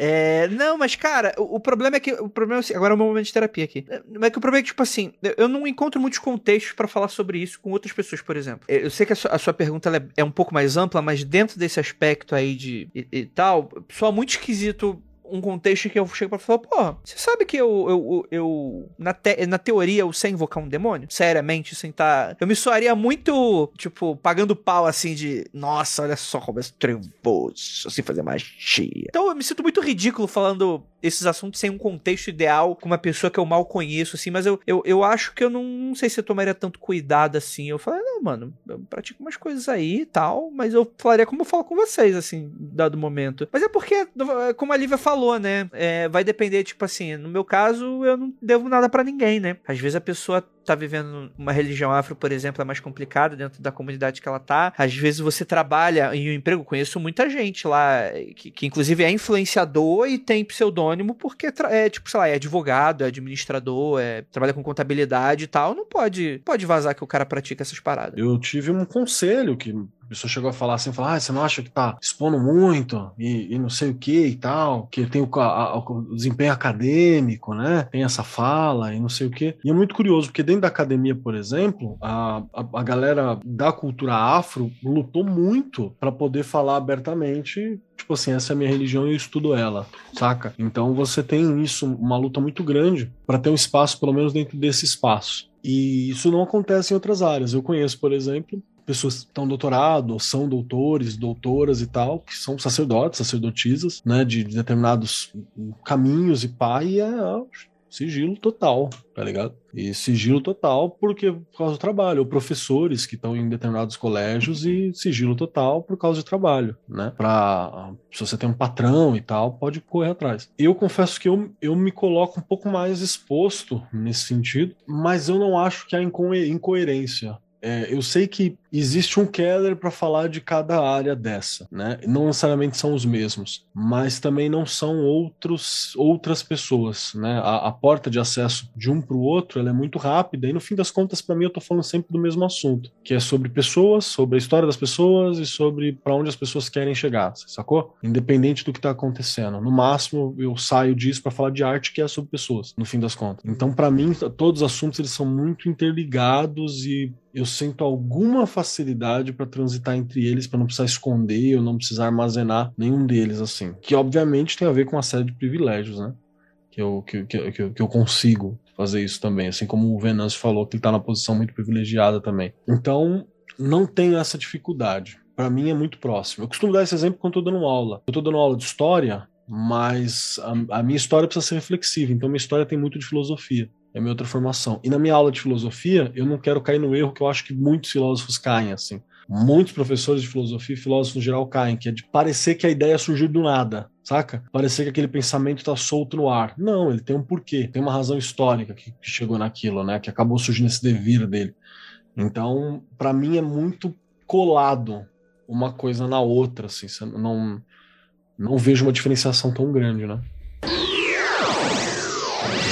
Ah, essa daqui eu, eu pensei nessa pergunta que eu gosto muito do David Lynch, né? Eu acho que ele é um dos, dos meus artistas favoritos, assim, que é um cara que, sei lá, ele, tudo que ele faz, ele propõe um desafio de você até entender o que, que é aquilo, assim. Eu gosto desse, desse jogo que ele já começa por, de saída, assim. E aí, quando eu soube que ele tinha um livro sobre meditação, eu fui todo animado, né? Que eu falei, caraca, pô, David Lynch, o cara ter esses insights, ele deve. E meditação é um negócio que me interessa muito, eu já faço há muito tempo e tal. E aí eu fui louco para ler, e, cara, que picaretagem que é o livro dele de meditação, assim, tipo, é terrível, cara, é terrível. Que é uma parada meio de pirâmide, que tem a ver com aquela coisa de gente rica de Hollywood tirando dinheiro de, de gente comum, é, é terrível. E eu falei isso tudo, assim, por quê? Porque, tipo, isso não tem nada a ver com o trabalho do cara, mas não teve como eu não me decepcionar, tipo, com, com a figura dele, assim. Então eu queria saber de vocês se tem alguém que era muito referência de vocês, que levou vocês para pesquisar um monte de coisa que meio que mudou, né, sacudiu as estruturas e tal, e vocês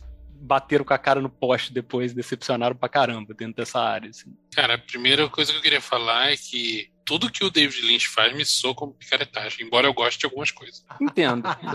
Apesar de gostar muito, entendo bastante. Ah, em segundo lugar, é, eu me decepciono muito com a pessoa por trás da obra. Isso é muito comum na minha vida. Não é diferente com magia. Eu tô para ver uma, um, um, autor, um filósofo, um teórico tal, que, que tem uma obra relevante e não tem um milhão de problemas, saca? Cara, eu, eu, não é a primeira vez que eu escuto falando do que do, isso do Lynch, não. Mas assim, eu tenho contato com pouca obra dele. Eu tenho que fazer uma, uma, um dia de cinema aqui, um cinema no sofá aqui, desde o início, né? Eraserhead, essas coisas e tal. Eu curto o trabalho do cara por causa do Twin Peaks que é a minha obra que eu conheci, que eu conheci ele. o Vinícius tá negando Twin Peaks. Vocês não estão vendo, mas o Vinícius tá fazendo careta e baixando cara, o dedo pra Eu tenho um brother que É já falou, ruim, mano, bicho. mano, Twin Peaks é picaretagem, o cara não, o cara entrega qualquer coisa. Mas assim, mano, tem um tem uma coisa ali que não é qualquer coisa. É um qualquer coisa muito bom. Tipo assim, é uma- é uma organização de símbolos. É, é tipo, qual é aquele cara, o Vic Muniz, pegando feijão e fazendo uma grande escultura com feijão? Esse pra mim é, o- é o David Lynch. Porra, me que o atrai. David Bom, David Bom Cronenberg. Fica aí. E o Bowie. é, e o Bowie.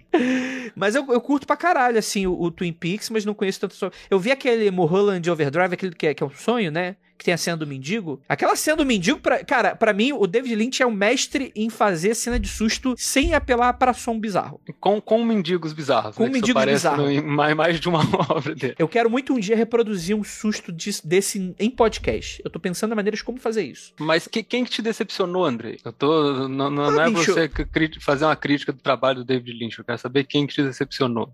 Mostra, mesmo. mostra no boneco. eu mesmo me foi tocar. decepcionei. Eu me decepcionei comigo. porque eu falho. Você também me decepcionou, Andrei. Cara.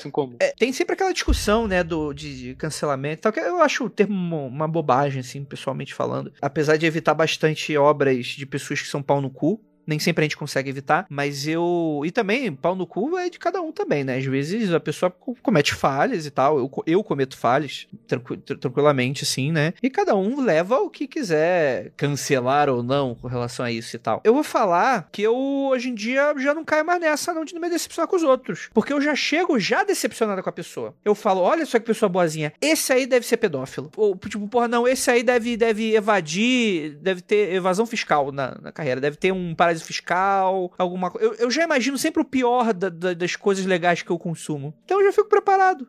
Já é uma coisa minha e tal. Mas não sei. Que nem eu não- apoiar a caridade. Você já aposta sabendo que seu dinheiro vai ser roubado. Cara, não sei. Eu não, não, não, não, não tem ninguém que eu tenha. Eu, eu já me questionei, eu já me questionei muito isso. Agora é meu momento de terapia. Eu já me questionei muito esse rolê de quais são os meus ídolos. E eu tenho uma coisa estranha que eu, eu, eu sempre achei estranho a relação que essas pessoas, que pessoas no geral têm com ídolos. E eu não consigo ter esse tipo de relação. Eu admiro pessoas, admiro eu admiro trabalhos, mas eu não consigo chegar e falar, não, essa pessoa pode fazer qualquer coisa que eu tô comprando. Não tem ninguém que, putz, que eu, que eu tenha essa relação informação. Mano, Não sei eu se é só comigo. mesmo.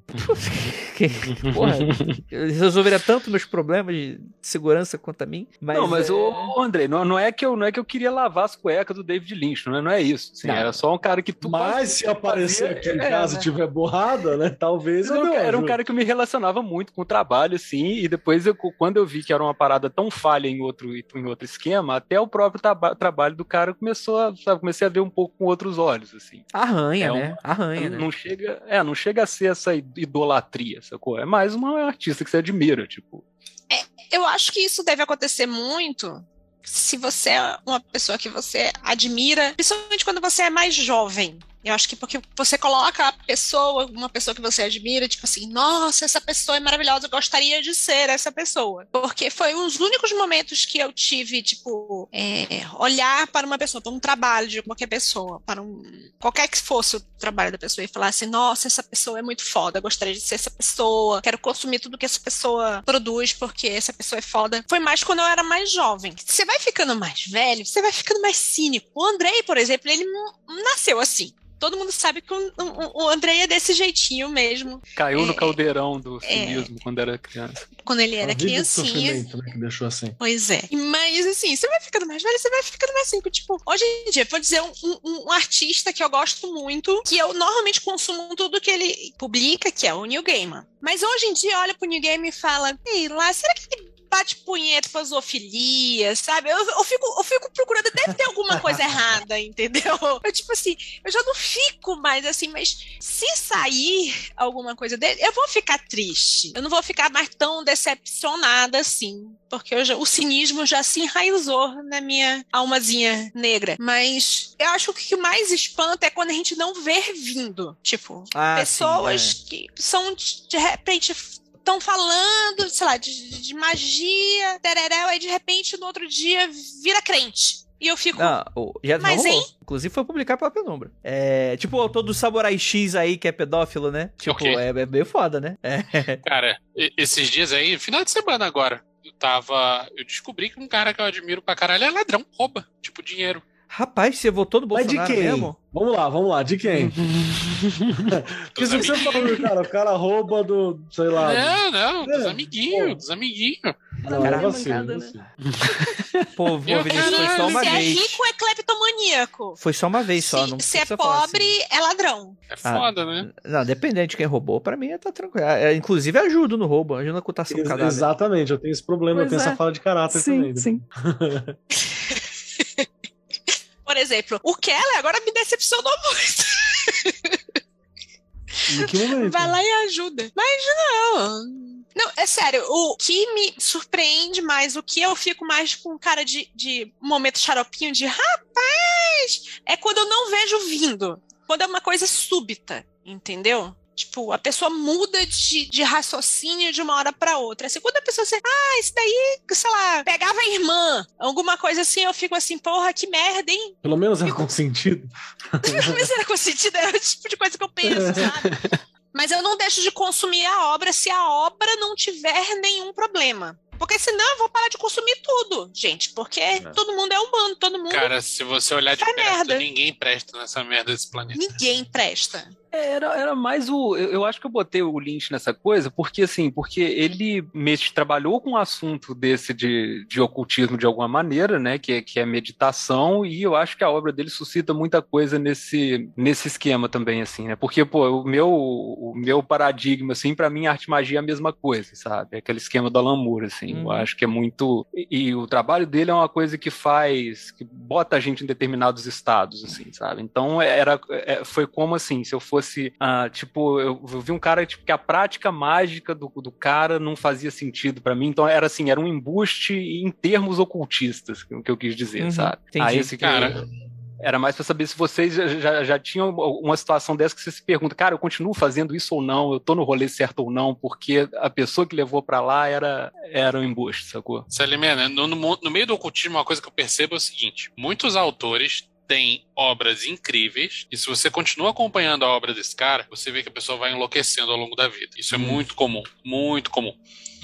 E chega num ponto, não, não vou falar nomes aqui, mas tem autor seminal, importante pra caralho, que hoje tá falando que as antenas de 5G, aquela piração master das, da China, da vacina, de não sei o que, saca? Entrou no modo loucura total. Tem autor que a gente conhece e respeita que virou ultradireita, tem que matar os viados, saca? Tem autor que a gente conhece e não respeita tanto que virou nazistinha. É muito comum. Isso não torna a obra do, do cara anterior à loucura pior por causa disso. É, a- futura provavelmente será um lixo, né? Mas a anterior. a futura não- provavelmente será um lixo. Mas é importante lembrar dessa parada, porque assim, eu, eu tive muito. Cara, eu, o Jodorowsky foi muito importante em, em muitas etapas pra mim. E é um escrotinho, né? O, Spider Jerusalem Transmetropolitan e a obra em geral do Warren Ellis é algo que eu adoro muito. Eu tenho É. o Spider Jerusalem desenhado aqui atrás pelo, pelo Bukemi, aqui atrás. É, Com a René Ellis é um- recentemente, um escrotinho. decepção, né? É, porra, o, Warren, o, o Bukemi chegou e mandou mensagem pra mim quando saiu e falou assim: Cara, você tá bem? Como é que foi? Eu falei: É, velho. O foi Errado sou eu se internado. né? É, Errado sou eu se achar que é diferente, né? Então, assim, tem que separar autor e obra, senão a gente tá fudido. Mas também eu, eu entro naquela, tipo assim, eu não quero tão necessariamente financiar essa galera também, né? Então você, você encontra ali umas propostas, umas outras possibilidades. Mas, e, o- e isso que o Venâncio falou sobre magia enlouquecer, ela é muito séria, né? Também é outra parada que a gente já discutiu aqui várias vezes. Por enquanto, né, olhe para o Duquette, né? Porque ele é, o que tá é, durando, que assim. passou ileso, né? É, ele tá durando e ele então. tá passando ileso. Sabe assim. outro que continua saudável da cabeça? David Lee. É mesmo, David Lee é bom Tá um demais. tá um velhinho que, que mantém razoável e, e não pirou. É, e, e tem a idade ali como o, o acréscimo. Duquette super faria o mil práticas mágicas antes de morrer. Faria, faria, faria bem. Mas é exatamente essa parada. O Duquette é um cara que ele tá ok, então alguma coisa ele tem. Então é importante. E, e a galera no, no magístico em geral é uma galera que não, le- não se atém a isso. Você tá mexendo com linguagem subconsciente, cara. Você tá mexendo com uma parada bacana. Você tá mexendo com uma parada inteligente. Magia multiplica o que você tem, tá ligado? Então é bom você saber o que, que você tem dentro, né? Ela não vai te melhorar, ela vai multiplicar muita coisa que você tem se você tem que fazer outros processos pra melhorar e pra depurar isso tudo. Não, calma aí, mas mago. Também mago, tem uma outra parada que é importante Mago faz terapia? também. Pensei que mago não fazia Oi? terapia. É, mago tem que fazer muito mais que só terapia, inclusive. E aí tem um outro detalhe também que é importante, que eu acho que a gente tem que ficar ligeiro, né? Tem coisa que é deslize, tem coisa que não quer dizer que a pessoa seja escrota, ela teve um deslize. A gente também tem uma internet onde tudo é eterno, né? Cada segundo é eterno. Então tem que saber fazer essas, essas percepções também. Mas isso é algo que eu acho que a gente tem que aprender como sociedade, né? Hum. Mas no geral, sim, me decepcionei muito com muita gente. E a minha resposta pra isso tudo foi o discordianismo. O discordianismo ele tem aquela máxima incrível de falar assim: santo de primeira classe são só seres da ficção. Por quê? Porque na ficção nós somos perfeitos, né? Santos de segunda classe é todo mundo que já existiu. Que você tem que sempre olhar pra ele com alguma desconfiança e pensar que ele não é tão bom quanto o de primeira. Então, santo de primeira classe é o Superman. Santo de primeira classe é o Spider Jerusalem, né? Santo de primeira classe é o Shadow Moon, se você quiser. Mas todos os outros, os autores dessas obras, você tem que olhar eles com alguma desconfiança ainda. A minha relação com, com autores é muito parecida com o que o Andrei estava falando de. Eu acho que eu nunca tive uma postura de endeusar ninguém, né? Não sei se por ter trabalhado muito, muitos anos com artista, né? Do ramo da música, eu Porra, acabava tendo um outro contato mais humano com essas pessoas, né? Que são. Existem pessoas que se deslumbram com. Ter contato com o lado humano das pessoas é bom e também é ruim, né? Já me decepcionei com algumas pessoas, mas não foi uma queda tão grande assim, sabe? De um pedestal, porque eu nunca tinha colocado essa pessoa lá. Conta uma fofoca da Anitta pra nós. em off depois eu conto. Peida mal. Não só dela. e acho que é por aí, cara. E aí, bem isso que o Keller falou, né? Existem coisas que são deslizes, mas também, fazendo contraponto, a gente não pode relativizar coisas que são indefensáveis, né? E sei lá, é isso. Já que a gente tocou nessa coisa meio do. que eu toquei aqui, né? No caso do Lynch aqui, eu acho que é um negócio que, que beira o charlatanismo. Entrando nesse assunto, assim, tipo, isso existe em toda a área, né, cara? Tipo, prestação de serviço em geral, tipo, essas coisas do corpo, nutrição, até, cara, medicina, né, bicho? Olha as revelações que a gente teve sobre médicos que Porra, são. a, a medicina acabou no Brasil. É, pois é. A gente viu que isso tá Eu escancaradíssimo. canto essa bola há tanto tempo. Hoje o Vinícius tá aquele velho do já falei isso. meu Deus. Normar. E assim, é um negócio que acontece. normal. Normal, normal. Um negócio que acontece em todos os meios, assim. Por que, que vocês acham que dentro do meio esotérico tem, eh, sofre muito mais com essa pecha de. Quer dizer, não sei se vocês concordam comigo, mas eu acho que sofre com essa pecha de ah, o charlatanismo. Parece que todo mundo tem medo disso o tempo todo, assim. Sendo que muitas vezes os prejuízos materiais podem ser até menores, às vezes são enormes, assim, mas tipo, pô, É. olha o- isso que aconteceu com a medicina e compara com alguém que as pessoas chamam de charlatão porque é uma pessoa que tira sorte, sabe? Sabe, Eu acho que nesse nosso meio é muito fácil você acusar uma pessoa de ser charlatã porque não existe resultado comprovável. E provavelmente você vai estar certo, né? É, pois é. alguém. Então, mesmo quem é sério, você pode chamar de charlatão e tá tudo bem, porque vai provar que não é, né? É, então, eu ia falar uma coisa muito parecida com o que o Vinícius falou, assim, acho que são duas coisas, né? A, a primeira é pro bem, tipo, uma pessoa, tipo, sei lá, eu vou falar, ouvinte agora, eu estou entrando na sua cabeça e sua vida vai melhorar se você fazer um pix de 100 reais pra mim. Quem vai desprovar o contrário? Tipo, é, as pessoas trabalham com uma linguagem que, que, que é muito abrangente, né? E, é o tipo de coisa, e às vezes só daquele carinho a pessoa se sente melhor. Às vezes até a pessoa não, não, não, não acredita tá fazendo a picaretagem, às vezes ela tá, né? Só que também acho que existe um problema oposto aí também, né? Eu acho que existe, é muito fácil você deslegitimar o trabalho do outro também.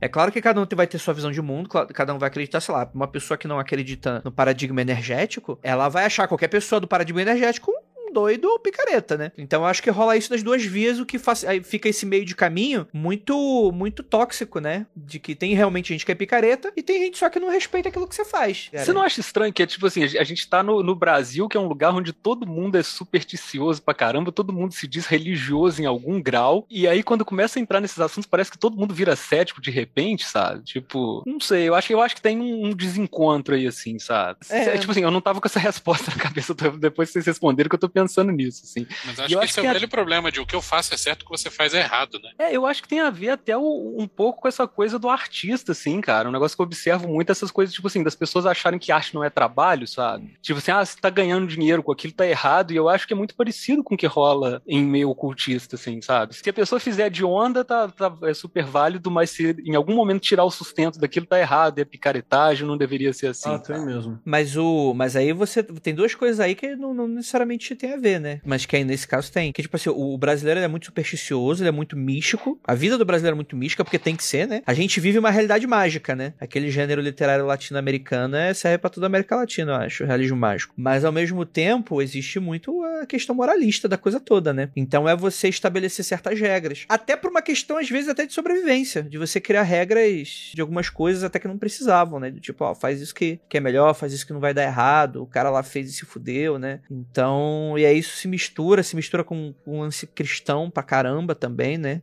Que, que a gente é uma nação muito cristã, muitas regras. Não sei. é, Parece aquelas coisas que são dissoantes, mas ao mesmo tempo, pra mim, quando você, dependendo do, do olhar que você aplica, não parecem que se contradizem, não. Eu Mas tenho um olhar um pouco polêmico nisso aí, hein, cara. Porque eu acho que existe farsa sagrada, existe charlatanismo ok. Existe um determinado charlatanismo que ele é ok. Tem charlatanismo que ele faz parte do processo de alguma outra coisa, sacou? Então eu meio suspeito de falar. Às vezes você precisa de um determinado charlatanismo para você alcançar um determinado resultado dentro do ambiente mágico, por exemplo. Posso dar um Às exemplo, vezes- Kelly? Pode, claro, por favor. Uma pessoa tá somatizando um problema, obviamente ela não tem nada, e ela chega num cara que faz cura espiritual. O cara vai lá, estala o dedo três vezes na cara da pessoa e fala, tá curado. Óbvio que é charlatanismo, mas vai funcionar. É isso que você quer dizer? Também, entre outras coisas, né? E Tem eu acho que aquele... a magia ela vai se confundir com isso. Tem na- naquele filme, O Mundo de Andy, não sei se vocês já viram que é com o. É aquele mundo clássico, eu acho que vocês já falaram várias vezes que o Jim Carrey faz o Andy Kaufman, né? Sim. Ele tem uma cena que ele vai ser curado, né? de- quando ele tá com câncer, eu acho. E aí, quem tá fazendo a cura espiritual nele, a pessoa usa tipo uns miúdos de frango, uma coisa assim, e ele, e ele mostra ele vendo que, que a pessoa meio que tirou, botou, tirou aqueles miúdos de frango de algum lugar e depois fingiu que tava tirando aquilo dele. E aí no filme é como se ele se, se sentisse enganado, como se ele fizesse parte de uma piada, assim tal. Mas eu acho que esse é um exemplo legal. Tipo assim, a pessoa vendo que algo foi retirado de dentro dela, né, com essa encenação assim, pode É. fazer mais efeito do que se não tivesse esse elemento cenográfico aí, né? E eu falo isso porque esse é parte do, do rolê xamânico, né? Então você precisa ter um, dentro da magia em geral, você precisa ter algumas coisas que são sobre você perceber que tá em tal lugar e de repente não tá mais. Então você precisa ter esses olhares, né? É importante. É um engano, é falso. Cara, eu mas... tenho que, eu tenho que falar com quem não tá assistindo o vídeo nesse momento. Gravar com o Keller é incrível, cara.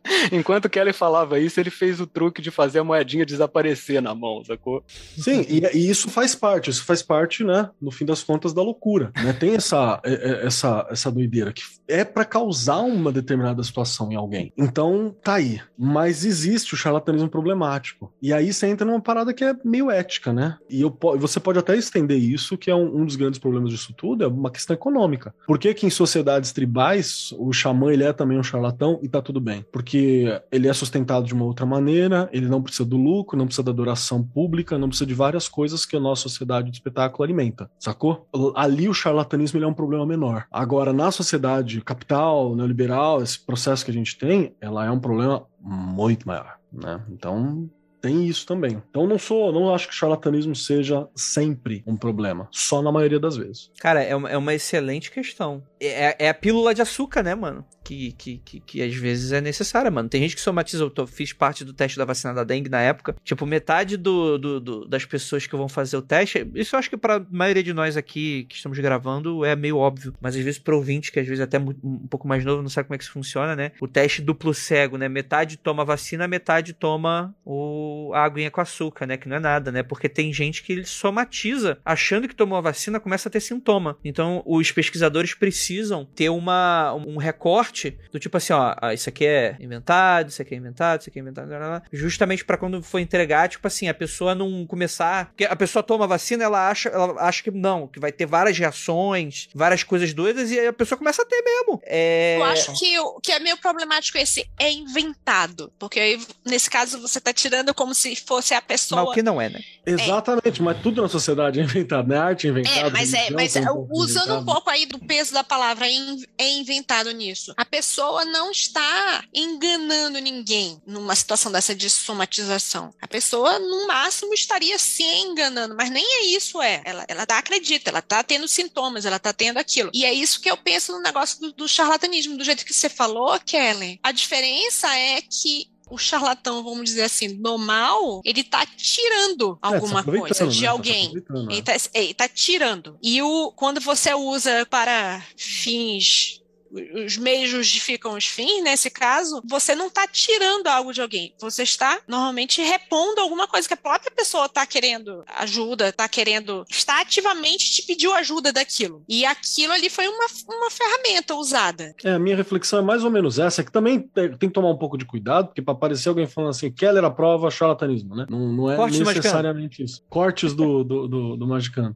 Não é necessariamente isso que eu tô dizendo, só tô dizendo que existem relações diferentes e possíveis com a imaginação, com o não tão real, né, e tal. Sim, aí vai muito do peso da palavra. Eu tô falando que o peso, tanto o peso da palavra charlatanismo quanto da palavra inventar, tem pesos diferentes para pessoas diferentes em culturas mano. diferentes. Eu ia falar até, eu ia falar até agora, tipo assim, aquele ritual lá que você não paga o ritual, né? Você paga a vela de 8 mil reais pra fazer o ritual. Eu às vezes penso assim, cara, tem uns rolês aí, depois em off a gente pode falar que, tipo, que até de, de religiões e tradições super sérias, e que a pessoa chega aqui e cobra muito, e porra, quem sou eu pra falar que, o- que o ritual do cara não, não vale 8 mil reais, bicho? Né? Mas a gente sabe que existe gente que tá lá pra enriquecer e pra, pra ganhar poder, e isso é problema também? Sei lá, tipo, quem, quem sou eu pra julgar isso? Não é algo que eu faria, não é algo que eu, que, que, que, que eu seria uma pessoa dentro do meu círculo de amizades, algo que eu aprovo, mas quem disse que é o tipo de coisa que eu preciso aprovar também, né? É, eu não sou Então- pai de ninguém, né? É, tipo, se a relação do cara com dinheiro. Tipo, o, o, o, o cara ia falar o nome de uma outra pessoa aleatória. Eu ia- o cara lá do, do. Que a gente já citou ele lá, da Shiva lá, do.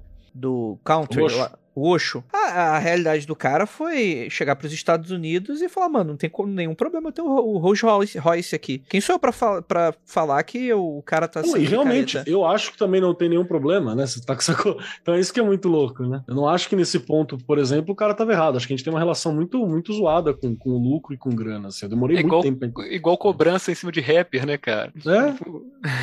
É, acho que o MC da tem uma frase incrível sobre isso. É, porque o MC tem uma galera que chegou uma vez MC que acende, que ganha grana. É, É, porque geralmente os caras cantam sobre periferia ali, né? Cantam sobre aquela realidade, tem todo esse compromisso com a comunidade. E quando o cara começa a ganhar grana, ele é cobrado se ele, né? Se, se começa a, a ter os gastos, né? Começa a aparecer uma ostentação, entre aspas. Assim. Ele falou que tá errado isso. E, tipo assim, ele, ele tem uma frase muito louca. Ele falou assim: porra, eu me vendia, na verdade, quando eu tava ganhando o dia pra carregar saco de cimento. Me vendia barato, tá ligado? Agora eu tô meu trampo, né? Eu tô sustentando uma galera. Meus amigos estão trampando aqui. Eu quero que tenha uma dignidade, né? Sim, total. Então é. Pode ser charlatão, gente, tá liberado. É, é isso que o Magicano aprova. Ela Andrei falou, deixou, né? Cara, eu queria muito comentar um, um charlatão em particular aqui, mas não vou falar o nome, não. Deixa pro lado. Fala em off pra vocês depois. oba, vou fazer parte disso aí. É, eu- não, o, o- nosso grupo lá do Pode Jogar agora, porra, a gente vai levar várias fofocas pra eles agora. Essa, essa sexta agora a gente vai ter que alimentar essas É, cara, como é que vocês, como é que vocês suprem as demandas do Andrei de fofoca? Cara, eu Incrível. sou, eu sou um fofoqueiro É uma mais. máquina. Quando É não, É tem, triste. quando não tem fofoca, ele fica. O cara fica puto, bicho. Fica. Acaba o Fica jogo, triste. sacou? Fica nervoso, é. É, Ah, esse, esse é o perfil do Andrei que eu mais gosto. É, Não, são, algumas das fofocas são extremamente eficientes, assim. Preciso dizer que são boas mesmo. São, são, com certeza. Vamos lá, última pergunta agora, escolha bem. Vamos lá. Só tem uma mesmo, então deu certinho. A, a pessoa que está começando a se interessar por esses temas. O cara ou a, a garota ali viu uma co- coisa, viu um filme que achou legal, tipo, pô, e isso, isso é uma coisa do mundo real mesmo, então tem livros para ler e tal. O, o que, que vocês diriam para essas pessoas, assim, no sentido de por que adentrar nesse mundo, assim? Vocês re- recomendariam que ela adentrasse e por quê? Tipo, o que, que a magia oferece nos dias de hoje? assim? Boa. Responda aí, filho da puta. a gente pensar, Ai, Não, Ou vocês não recomendariam, também é uma opção. Eu falo as coisas sem pensar. O negócio é o seguinte, sabe? Magia não é pra todo mundo. Ponto. Pode ser para todos, mas não é pra todo mundo. Tem certas pessoas que simplesmente não, não escutam o chamado, cara. Se a pessoa não escuta o chamado, não adianta você, você forçar a barra, não, tu vai fazer assim.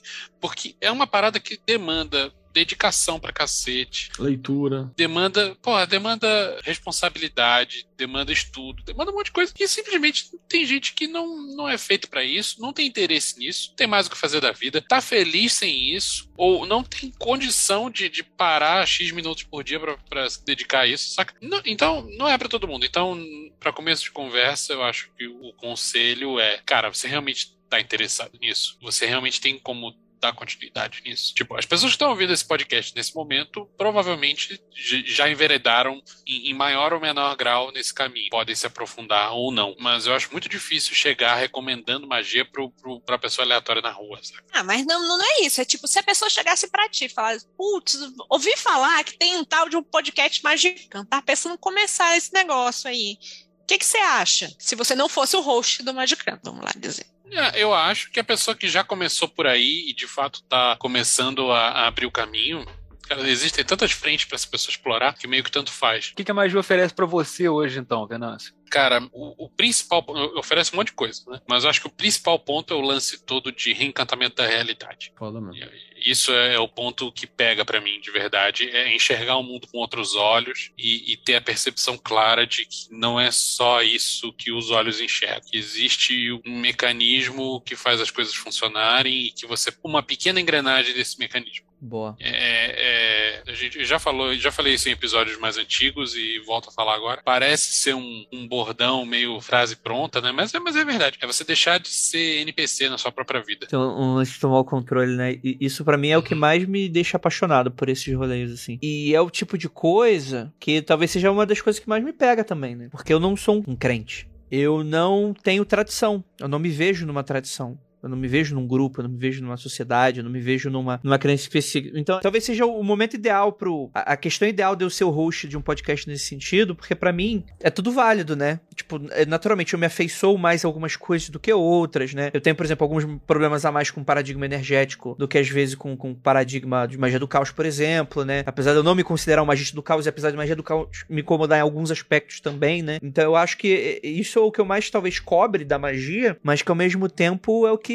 é uma faca de dois gumes, assim, me, me, me fere em dado momento, né? Porque é um reencantamento do mundo, mas é um reencantamento do mundo do quê? Pra quê? Pra onde? E, é, então eu tô num momento em que o mundo não tá reencantado ainda pra mim. Eu tô buscando uma, um caminho de, de reencantamento, né? E eu me sinto muito quando você tá jogando Pokémon e você usou já todos os seus ataques, e, e quando você usa todos os seus ataques, você tem um, um ataque específico que é, que, que é o Struggle, que é tipo, basicamente, tipo assim, você já usou tudo, você tá cansado do teu Pokémon, e você simplesmente se joga se estribuchando em cima do outro Pokémon, e você leva um dano é, em retorno, assim, tipo, tu perde 15% de HP e tu dá um danozinho merda no, no oponente. Então, tipo assim, é, é- eu me sinto, nos meios mágicos, eu me sinto um pouco assim. Tipo assim, eu tô Isso é lutando... análogo a acabou a bala, você joga, joga a pistola no exatamente, exatamente, exatamente. Então, tipo assim, então é uma jornada muito de, de que eu gasto uma energia pra fazer as coisas, eu gasto uma energia pra me contro- controlar os aspectos que eu não. que ainda não estão reencantados em mim, né? É uma analogia meio besta, assim, mas é. Eu, eu gasto muita energia tentando traduzir o que essas tradições é, fazem pra crença do Andrei. Né? Então, tipo assim, eu tenho que pagar pedágio lá pro Faustão, pro, pro Faustão, não, pro, pro, pro Galvão Bueno mágico, da- da- na minha cabeça. Eu tenho que Meu pagar. Deus, o Faustão é todo um outro departamento. Que Eu tenho- inferno. Ô, eu tenho bicho, olha essa magia aí, meu. Exatamente. Fogo, bicho. Exatamente, né? Então eu tenho que pagar muitos pedágios até pra fazer as coisas. E no final, o resultado da magia ficou um pouco para trás, assim, lá atrás, assim, no, no- pagamento, assim. O lucro foi um pouco mal distribuído dentro desse cenário, assim. Então, por que que eu tô fazendo? Eu acredito ideologicamente no, no, no reencantamento do mundo, mas eu não sinto que eu cheguei nele ainda. Porque eu acho que... E aí fica um pouco da coisa. Vai minha terapia agora. Vai, vai, Lívia, reclama da minha terapia. É... Eu não vou reclamar da terapia, eu vou reclamar de uma coisa. Vou Ah. reclamar do meu amigo. Eu Ah, vou é? reclamar agora do meu amigo, Andrei. Ah. Andrei, você é um sapo cozido. É isso. Isso você é, um sapo um- cozido. Um, xingamento? Que? Sabe a história do sapo cozido? Você Aham. você entra, coloca o pezinho. Ai, não sei se eu acredito nisso, não. Aí coloca o pezinho. Aí o sapinho entra dentro da panela. Aí, quando tu vê, o sapo tá cozido porque a água foi esquentando aos pouquinhos e tu nem percebeu. Ah, não, meu Pode mundo ser. não está reencantado. É que Eu acho que você deveria ouvir os três primeiros magicanos. Não, mano, é, que- é aquele meme do cachorro Ninguém lá. deveria ouvir os três primeiros. Eu sabia que É, é aquele meme do cachorro do This is Fine, né? Tipo, a magia tá toda ao meu redor e tipo. Mas então, mas não rolou o insight, É não rolou a conexão. Não rolou o insight, saca? Não rolou a parada, Nunca não. vai rolar essa conexão. Você, Ah, então vai tomar no coisas cu, tô fazendo essa porra tão gradativamente pra ti e tu vai. Não, então, você que por que, eu tô fazendo? merda. Por que, que eu tô, por que eu tô fazendo essa merda? você, você já reencantou seu mundo e é isso aí, cara. Isso aí já é o mundo Pô, então é essa. você Eu tá dei tanto trabalho pra não ter porra nenhuma, então vai se fuder. Eu vou, Já, é, vou, o- já é o desencanto do mundo reencantado que você tá vivendo, já, cara. vou fazer meu podcast de anime e deixar essa merda de Magicano pra lá, porque só tem pau no cu, né? Primeiro, só tem pau no cu nessa porra desses temas aí. E aí, é, eu vou gravar de coisa que eu gosto, não vou gravar de, de, de- de coisa de, de pau no cu. Pô, vai tomar no cu vocês aí. Responda aí. Anime também é coisa de pau no cu, só pra lembrar. É, pois é, isso que eu ia falar. O cara tá falando como se fosse o assunto da, da É, tipo, identidade. mega sério, mega necessário pra sociedade. Não, eu não quero ser necessário pra sociedade, eu quero ser me divertir, eu quero Gente, ser legal. já Nesse ponto você tá sendo muito bem sucedido, então. Só deixar claro. Tá bom. Trazendo diversão pros outros. Vai, responda aí que eu cansei já da minha terapia. Agora é com vocês. Mas esse, esse, esse negócio aí, Andrei, você, o mundo nunca vai estar encantado pra você, porque se você fizer uma magia pra acender um fogo na tua frente e uma vela que tava apagada acende na tua frente, você fala, ah, não, talvez a fricção do ar. Você sempre vai ver tua desculpa. Então você é uma Ah, pessoa brother, mas isso aí é a- a nunca culpa da magia. Não, não, não, não. Se o mestre dele falar que é que foi ele que fez certo, Nossa. ele vai dizer assim, agora sim. Gente Agora ficou realmente recalcado com isso, né? Ficou até ele um vai chegar na próxima gravação e vai falar: Pessoal, pessoal, olha o que eu aprendi. Aquilo que vocês já falaram pra mim. lá no Olha como o mundo é mágico, né? Pessoal, olha como o mundo é mágico. Mas a função da magia é me convencer, não o contrário. Eu não tenho que convencer a magia. O pessoal do grupo de jogo vai adorar essa história do mestre do Andrei, cara. Tô doido pra levar pra lá.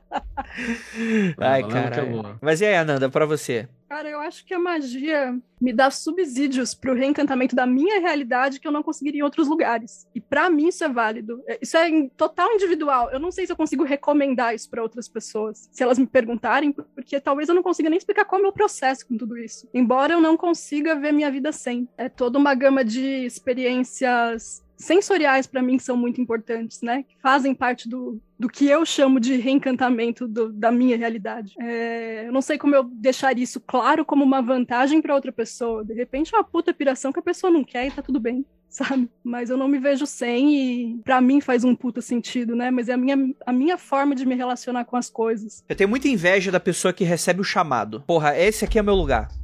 Chegou, deve, ter, deve ser o seu rolê, Ananda. Tipo, chegou no Ilê e falou, porra, pertence a esse lugar, talvez. Mas será que a É. pessoa achou? Não, ou ela... não definitivamente. Eu acho que isso nunca aconteceu comigo definitivamente. Ah, Esse finalmente é meu lugar. Ah, me encontrei. Eu acho que essas coisas são cíclicas, né? Elas vão acontecendo naquele momento e de repente te preenche ali e não te preenche mais. Tá tudo A bem gente também. não é, né? A gente está, né? Meio- Pois é, pois é. Andrei, você vai ficar feliz se você tiver uma checklist da jornada do herói e falar assim, beleza, eu tô aqui. O chamado. Cadê o chamado? Gente, o chamado. Vem, três Chama cópias. Árvore da Vida. Vem, a- É. vem três cara, cópias. eu já O André, que Leonardo. era, o André parece aquele, aquela pessoa daquela parábola de Jesus, que a pessoa tá na enchente, Jesus manda um helicóptero pra salvar ele. Não, Jesus vai me salvar. E dispensa, sabe? Vem o bote, não, Jesus. Esse é o essa Esse é o. Andrei. O pessoal tá falando no chat aqui que o Andrei já recebeu o chamado, só que era cobrar, ele desligou. é, é algo que eu faria. é, mas é interessante que vocês estão falando isso. Acontece com uma certa frequência também, né? Acontece com Chamado mais você cobrar? Não, é. Cara, eu, eu pensando aqui agora. A linha caiu. É, não- a linha caiu mesmo, não vou conseguir lembrar o que eu ia falar. Tava com uma coisa na ponta da língua. E eu ia falar, mas esse lance de chamado é, é o tipo de coisa que eu sinto um pouco de inveja, assim, de, de- da pessoa que se encaixa tão bem no lugar falar, cara, não tenho isso. Mas ah, lembrei o que eu ia falar. Jornada do Herói já foi o meu rolê. E aí, mano, o Jornada do Herói é direto. Você entra por proximidade com o lance de cabala, árvore da vida, etc e tal. Esse lance não é mais meu mais. Pelo contrário, eu já, já não conversei. pertence mais? Não me pertence mais, não. Eu já conversei com o Vinícius, mano. Eu tô num rolê de, de gnosticismo mesmo, de. É, preciso me livrar desse rolê aqui. Sinto muito. E é um, e é um rolê de, de, de- Não, é triste, Só- é triste mesmo, é triste é uma mesmo. droga pesada, só pra te avisar. É, então, é é o rolê mesmo. Tipo, eu falo, cara, tipo, nada, nada, nada tá fazendo sentido. Tudo isso é normal. Preciso, preciso escapar É desse o, lugar. o louco é que eu, eu tenho. Eu tô tão no oposto do que o Andrei tá, porque quando você chega nesse rolê do caralho, nada faz sentido, que foda, tá ligado? Tipo, o Andrei tá nada faz sentido, droga. É a diferença entre a gera... os millennials e a geração Z. Os millennials estão nada faz sentido, que merda. E os, os Z estão nada faz sentido, uhul. Não Então, essa é a questão. Não existem deuses. Pra Ananda é, é o Ru. Pra mim é. A gente vai pra onde? É. Meio foda Onde você quiser, seu merda. Pra onde a gente copiar. quiser, seu, seu Não, arrombado. mas não faz sentido. Pra, mas não, exato, mas nesses lugares também não existem. Tá tudo dentro da cabeça de vocês. Tudo isso é normal. Andrei tá só o Chico Bento. Meu Eu Deus sou o do Chico céu. Bento, Você, eu tô Chico Bento. você apresentou o Chico Bento pro, pro Andrei, o Andrei Abraçou o Chico colocou um Bento. chapeuzinho de palha foi pra vida. Não é Mas isso. se Tipo, nada é verdadeiro, tudo é permitido. Não é. Exceto o que é crime. Não, é. Não. Você pode fazer e ser preso, é. Ou pode fazer, ser- fazer muito bem e não ser preso. Mas tudo depende, né, mano? Ou Bem, muito Ou mal nada é não ser permitido, preso tudo é no verdadeiro. Brasil. Cara, é uma boa, hein? Tudo é permitido e nada é verdadeiro. Acho que é isso, isso aí é o meu lema agora. É um bom lema. que foi? Teu mestre disse isso pra ti agora? E, um gente, vamos encerrar esse Ai, o podcast. recalque tá batendo Rapaz, foda. o, o, o Galvão, fala, Tino. Né, pra vocês aí. Deus do céu. Mandar um beijo pro meu mestre, que ele me deu um- umas instruções muito interessantes na última reunião, mas infelizmente não vou conseguir fazer porque outubro tá foda, tem que lançar um bilhão de podcast, então vou dar uma pequena pausa em novembro eu continuo as minhas pesquisas. Um beijo pra você, mestre. Escrotinho demais esse Andrei, né? Gostaria muito de agradecer a todos vocês que ficaram até aqui. Gostaria muito de agradecer a Rafael Salimena, você que tá aí, famoso linha do trem, né? Que tá com um job pra terminar pra mim e não termina. Porque eu fico chamando pra Foda, podcast. tá foda. Tá Eu tô, foda. tô esperando, tô esperando o encantamento do mundo, cara. Tá É só você largar o tá linda. Só largar o guinchim que ele vem. Aí não, aí não dá, né? Aí, pô, isso tá. E a divindade? Pô, o cara, o cara tá no rolê gnóstico mandando largar o guinchim, porra. Aí não. Aí eu tô vendo lá, cadê meu trampo? Aí tá lá o Salimena lá no grupo do MDM lá de guinchim o dia inteiro falando com eles. Ah, então tá bom. Eu preciso de uma visita do seu mestre, Andrei. Tô precisando. Eu vou apresentar ele. Ele é um cara, ó. Show de bola. Ele vai falar muitas coisas que você provavelmente já escutou no Magicano, mas que na boca dele vai fazer muito sentido. Mas, cara, fala um pouquinho aí do seu trabalho, uma mensagem final aí pro nosso ouvinte, onde o pessoal te encontra, o que, que você faz da vida. Tenho certeza que eles vão adorar. Bom, antes de mais nada, mais uma vez, obrigado pelo convite. Queria pedir desculpa pra todo mundo que tá ouvindo. Eu tentei dissuadir o Andrei disso, mas ele, ele me forçou. Não por isso que eu tô aqui. mas foi, foi uma honra participar do programa. Adorei, gente. Legal demais participar. Só vou cobrar pra. Eu quero voltar quando a Ju tiver também, viu? Tá Fazendo me devendo essa- essa daí. Olha aí, ó. A Ju falou: ih, Mas- Salimena vai vir, não quero nem, nem participar. Pois é, pois é. Não, mentira, ela tinha compromisso. Então, eu faço história em quadrinho, já fi- fiz, hoje em dia eu tô fazendo praticamente só tiras, eu faço minhas tiras para os meus assinantes, que eu tenho um, um- os assinantes do meu padrinho, que é o padrim.com.br barra linha do trem, e aí eu mando cinco tiras semanais para as pessoas, que geralmente chegam, começam a chegar na quinta-feira e domingo, chega um monte, que é o limite, e até o início da pandemia eu tava fazendo um quadrinho maior também, que era o Vagabundos no Espaço, mas aí rolê de pandemia des- descaralhou o trabalho todo. Então é, es- espero voltar uma relativa normalidade pra voltar ao Vagabundos também, que eu não tô com não tô no mood de ficar desenhando coisa complicada, não. Só rabisco das tiras. Só o pessoal que assina minhas tiras viu o que, que aconteceu com meus desenhos nesse período aí. Mas é isso. o- eu acho que essas reflexões todas, essas coisas de, de pensar em, em visões diferentes de mundo e tal, foi uma coisa que impactou muito no meu trabalho, assim, sabe? E foi até muito importante para eu largar esse preciosismo de, de, de traço, essa parte virtuosa, essas coisas. Eu comecei a aceitar muito mais o que estava o que estava saindo de dentro da minha cabeça e botar aquilo do jeito mais fiel ao que, né, a, a fagulha que apareceu, assim, né? E eu tô muito feliz com, com o resultado disso, assim, sabe? Eu tenho, eu tô sempre pensando muito sobre o meu trabalho ultimamente, tô trabalhando com muito mais tesão do que eu trabalhava antes, sabe? Quando eu tava voltando só pra, ah, ok, quero fazer uma coisa legal, né? Agora eu quero meio que ser surpreendido pelo meu trabalho também. E isso é em grande parte por causa de vocês, então deixo o meu obrigado aqui mais uma vez. Valeu. Cara. Não agradeça, faça o Vagabundo do Espaço 2. Tá tudo certo. Pô, eu tô doido pra fazer, cara. Tomara que, que eu consiga esse, esse próximo ano aí, acho que vai rolar. Vai sim, é igual a meu, minha promessa aí do livro na pandemia, que vai rolar sim. Vai rolar, pode deixar. Tá, tá, tá pra acontecer. Então é isso. Gostaria muito de agradecer o pessoal que tá aqui nessa live maravilhosa e a você que escutou até o final. E lembrando a todos que ósculo no bode, praise the sun pra todos vocês. Bye, bye.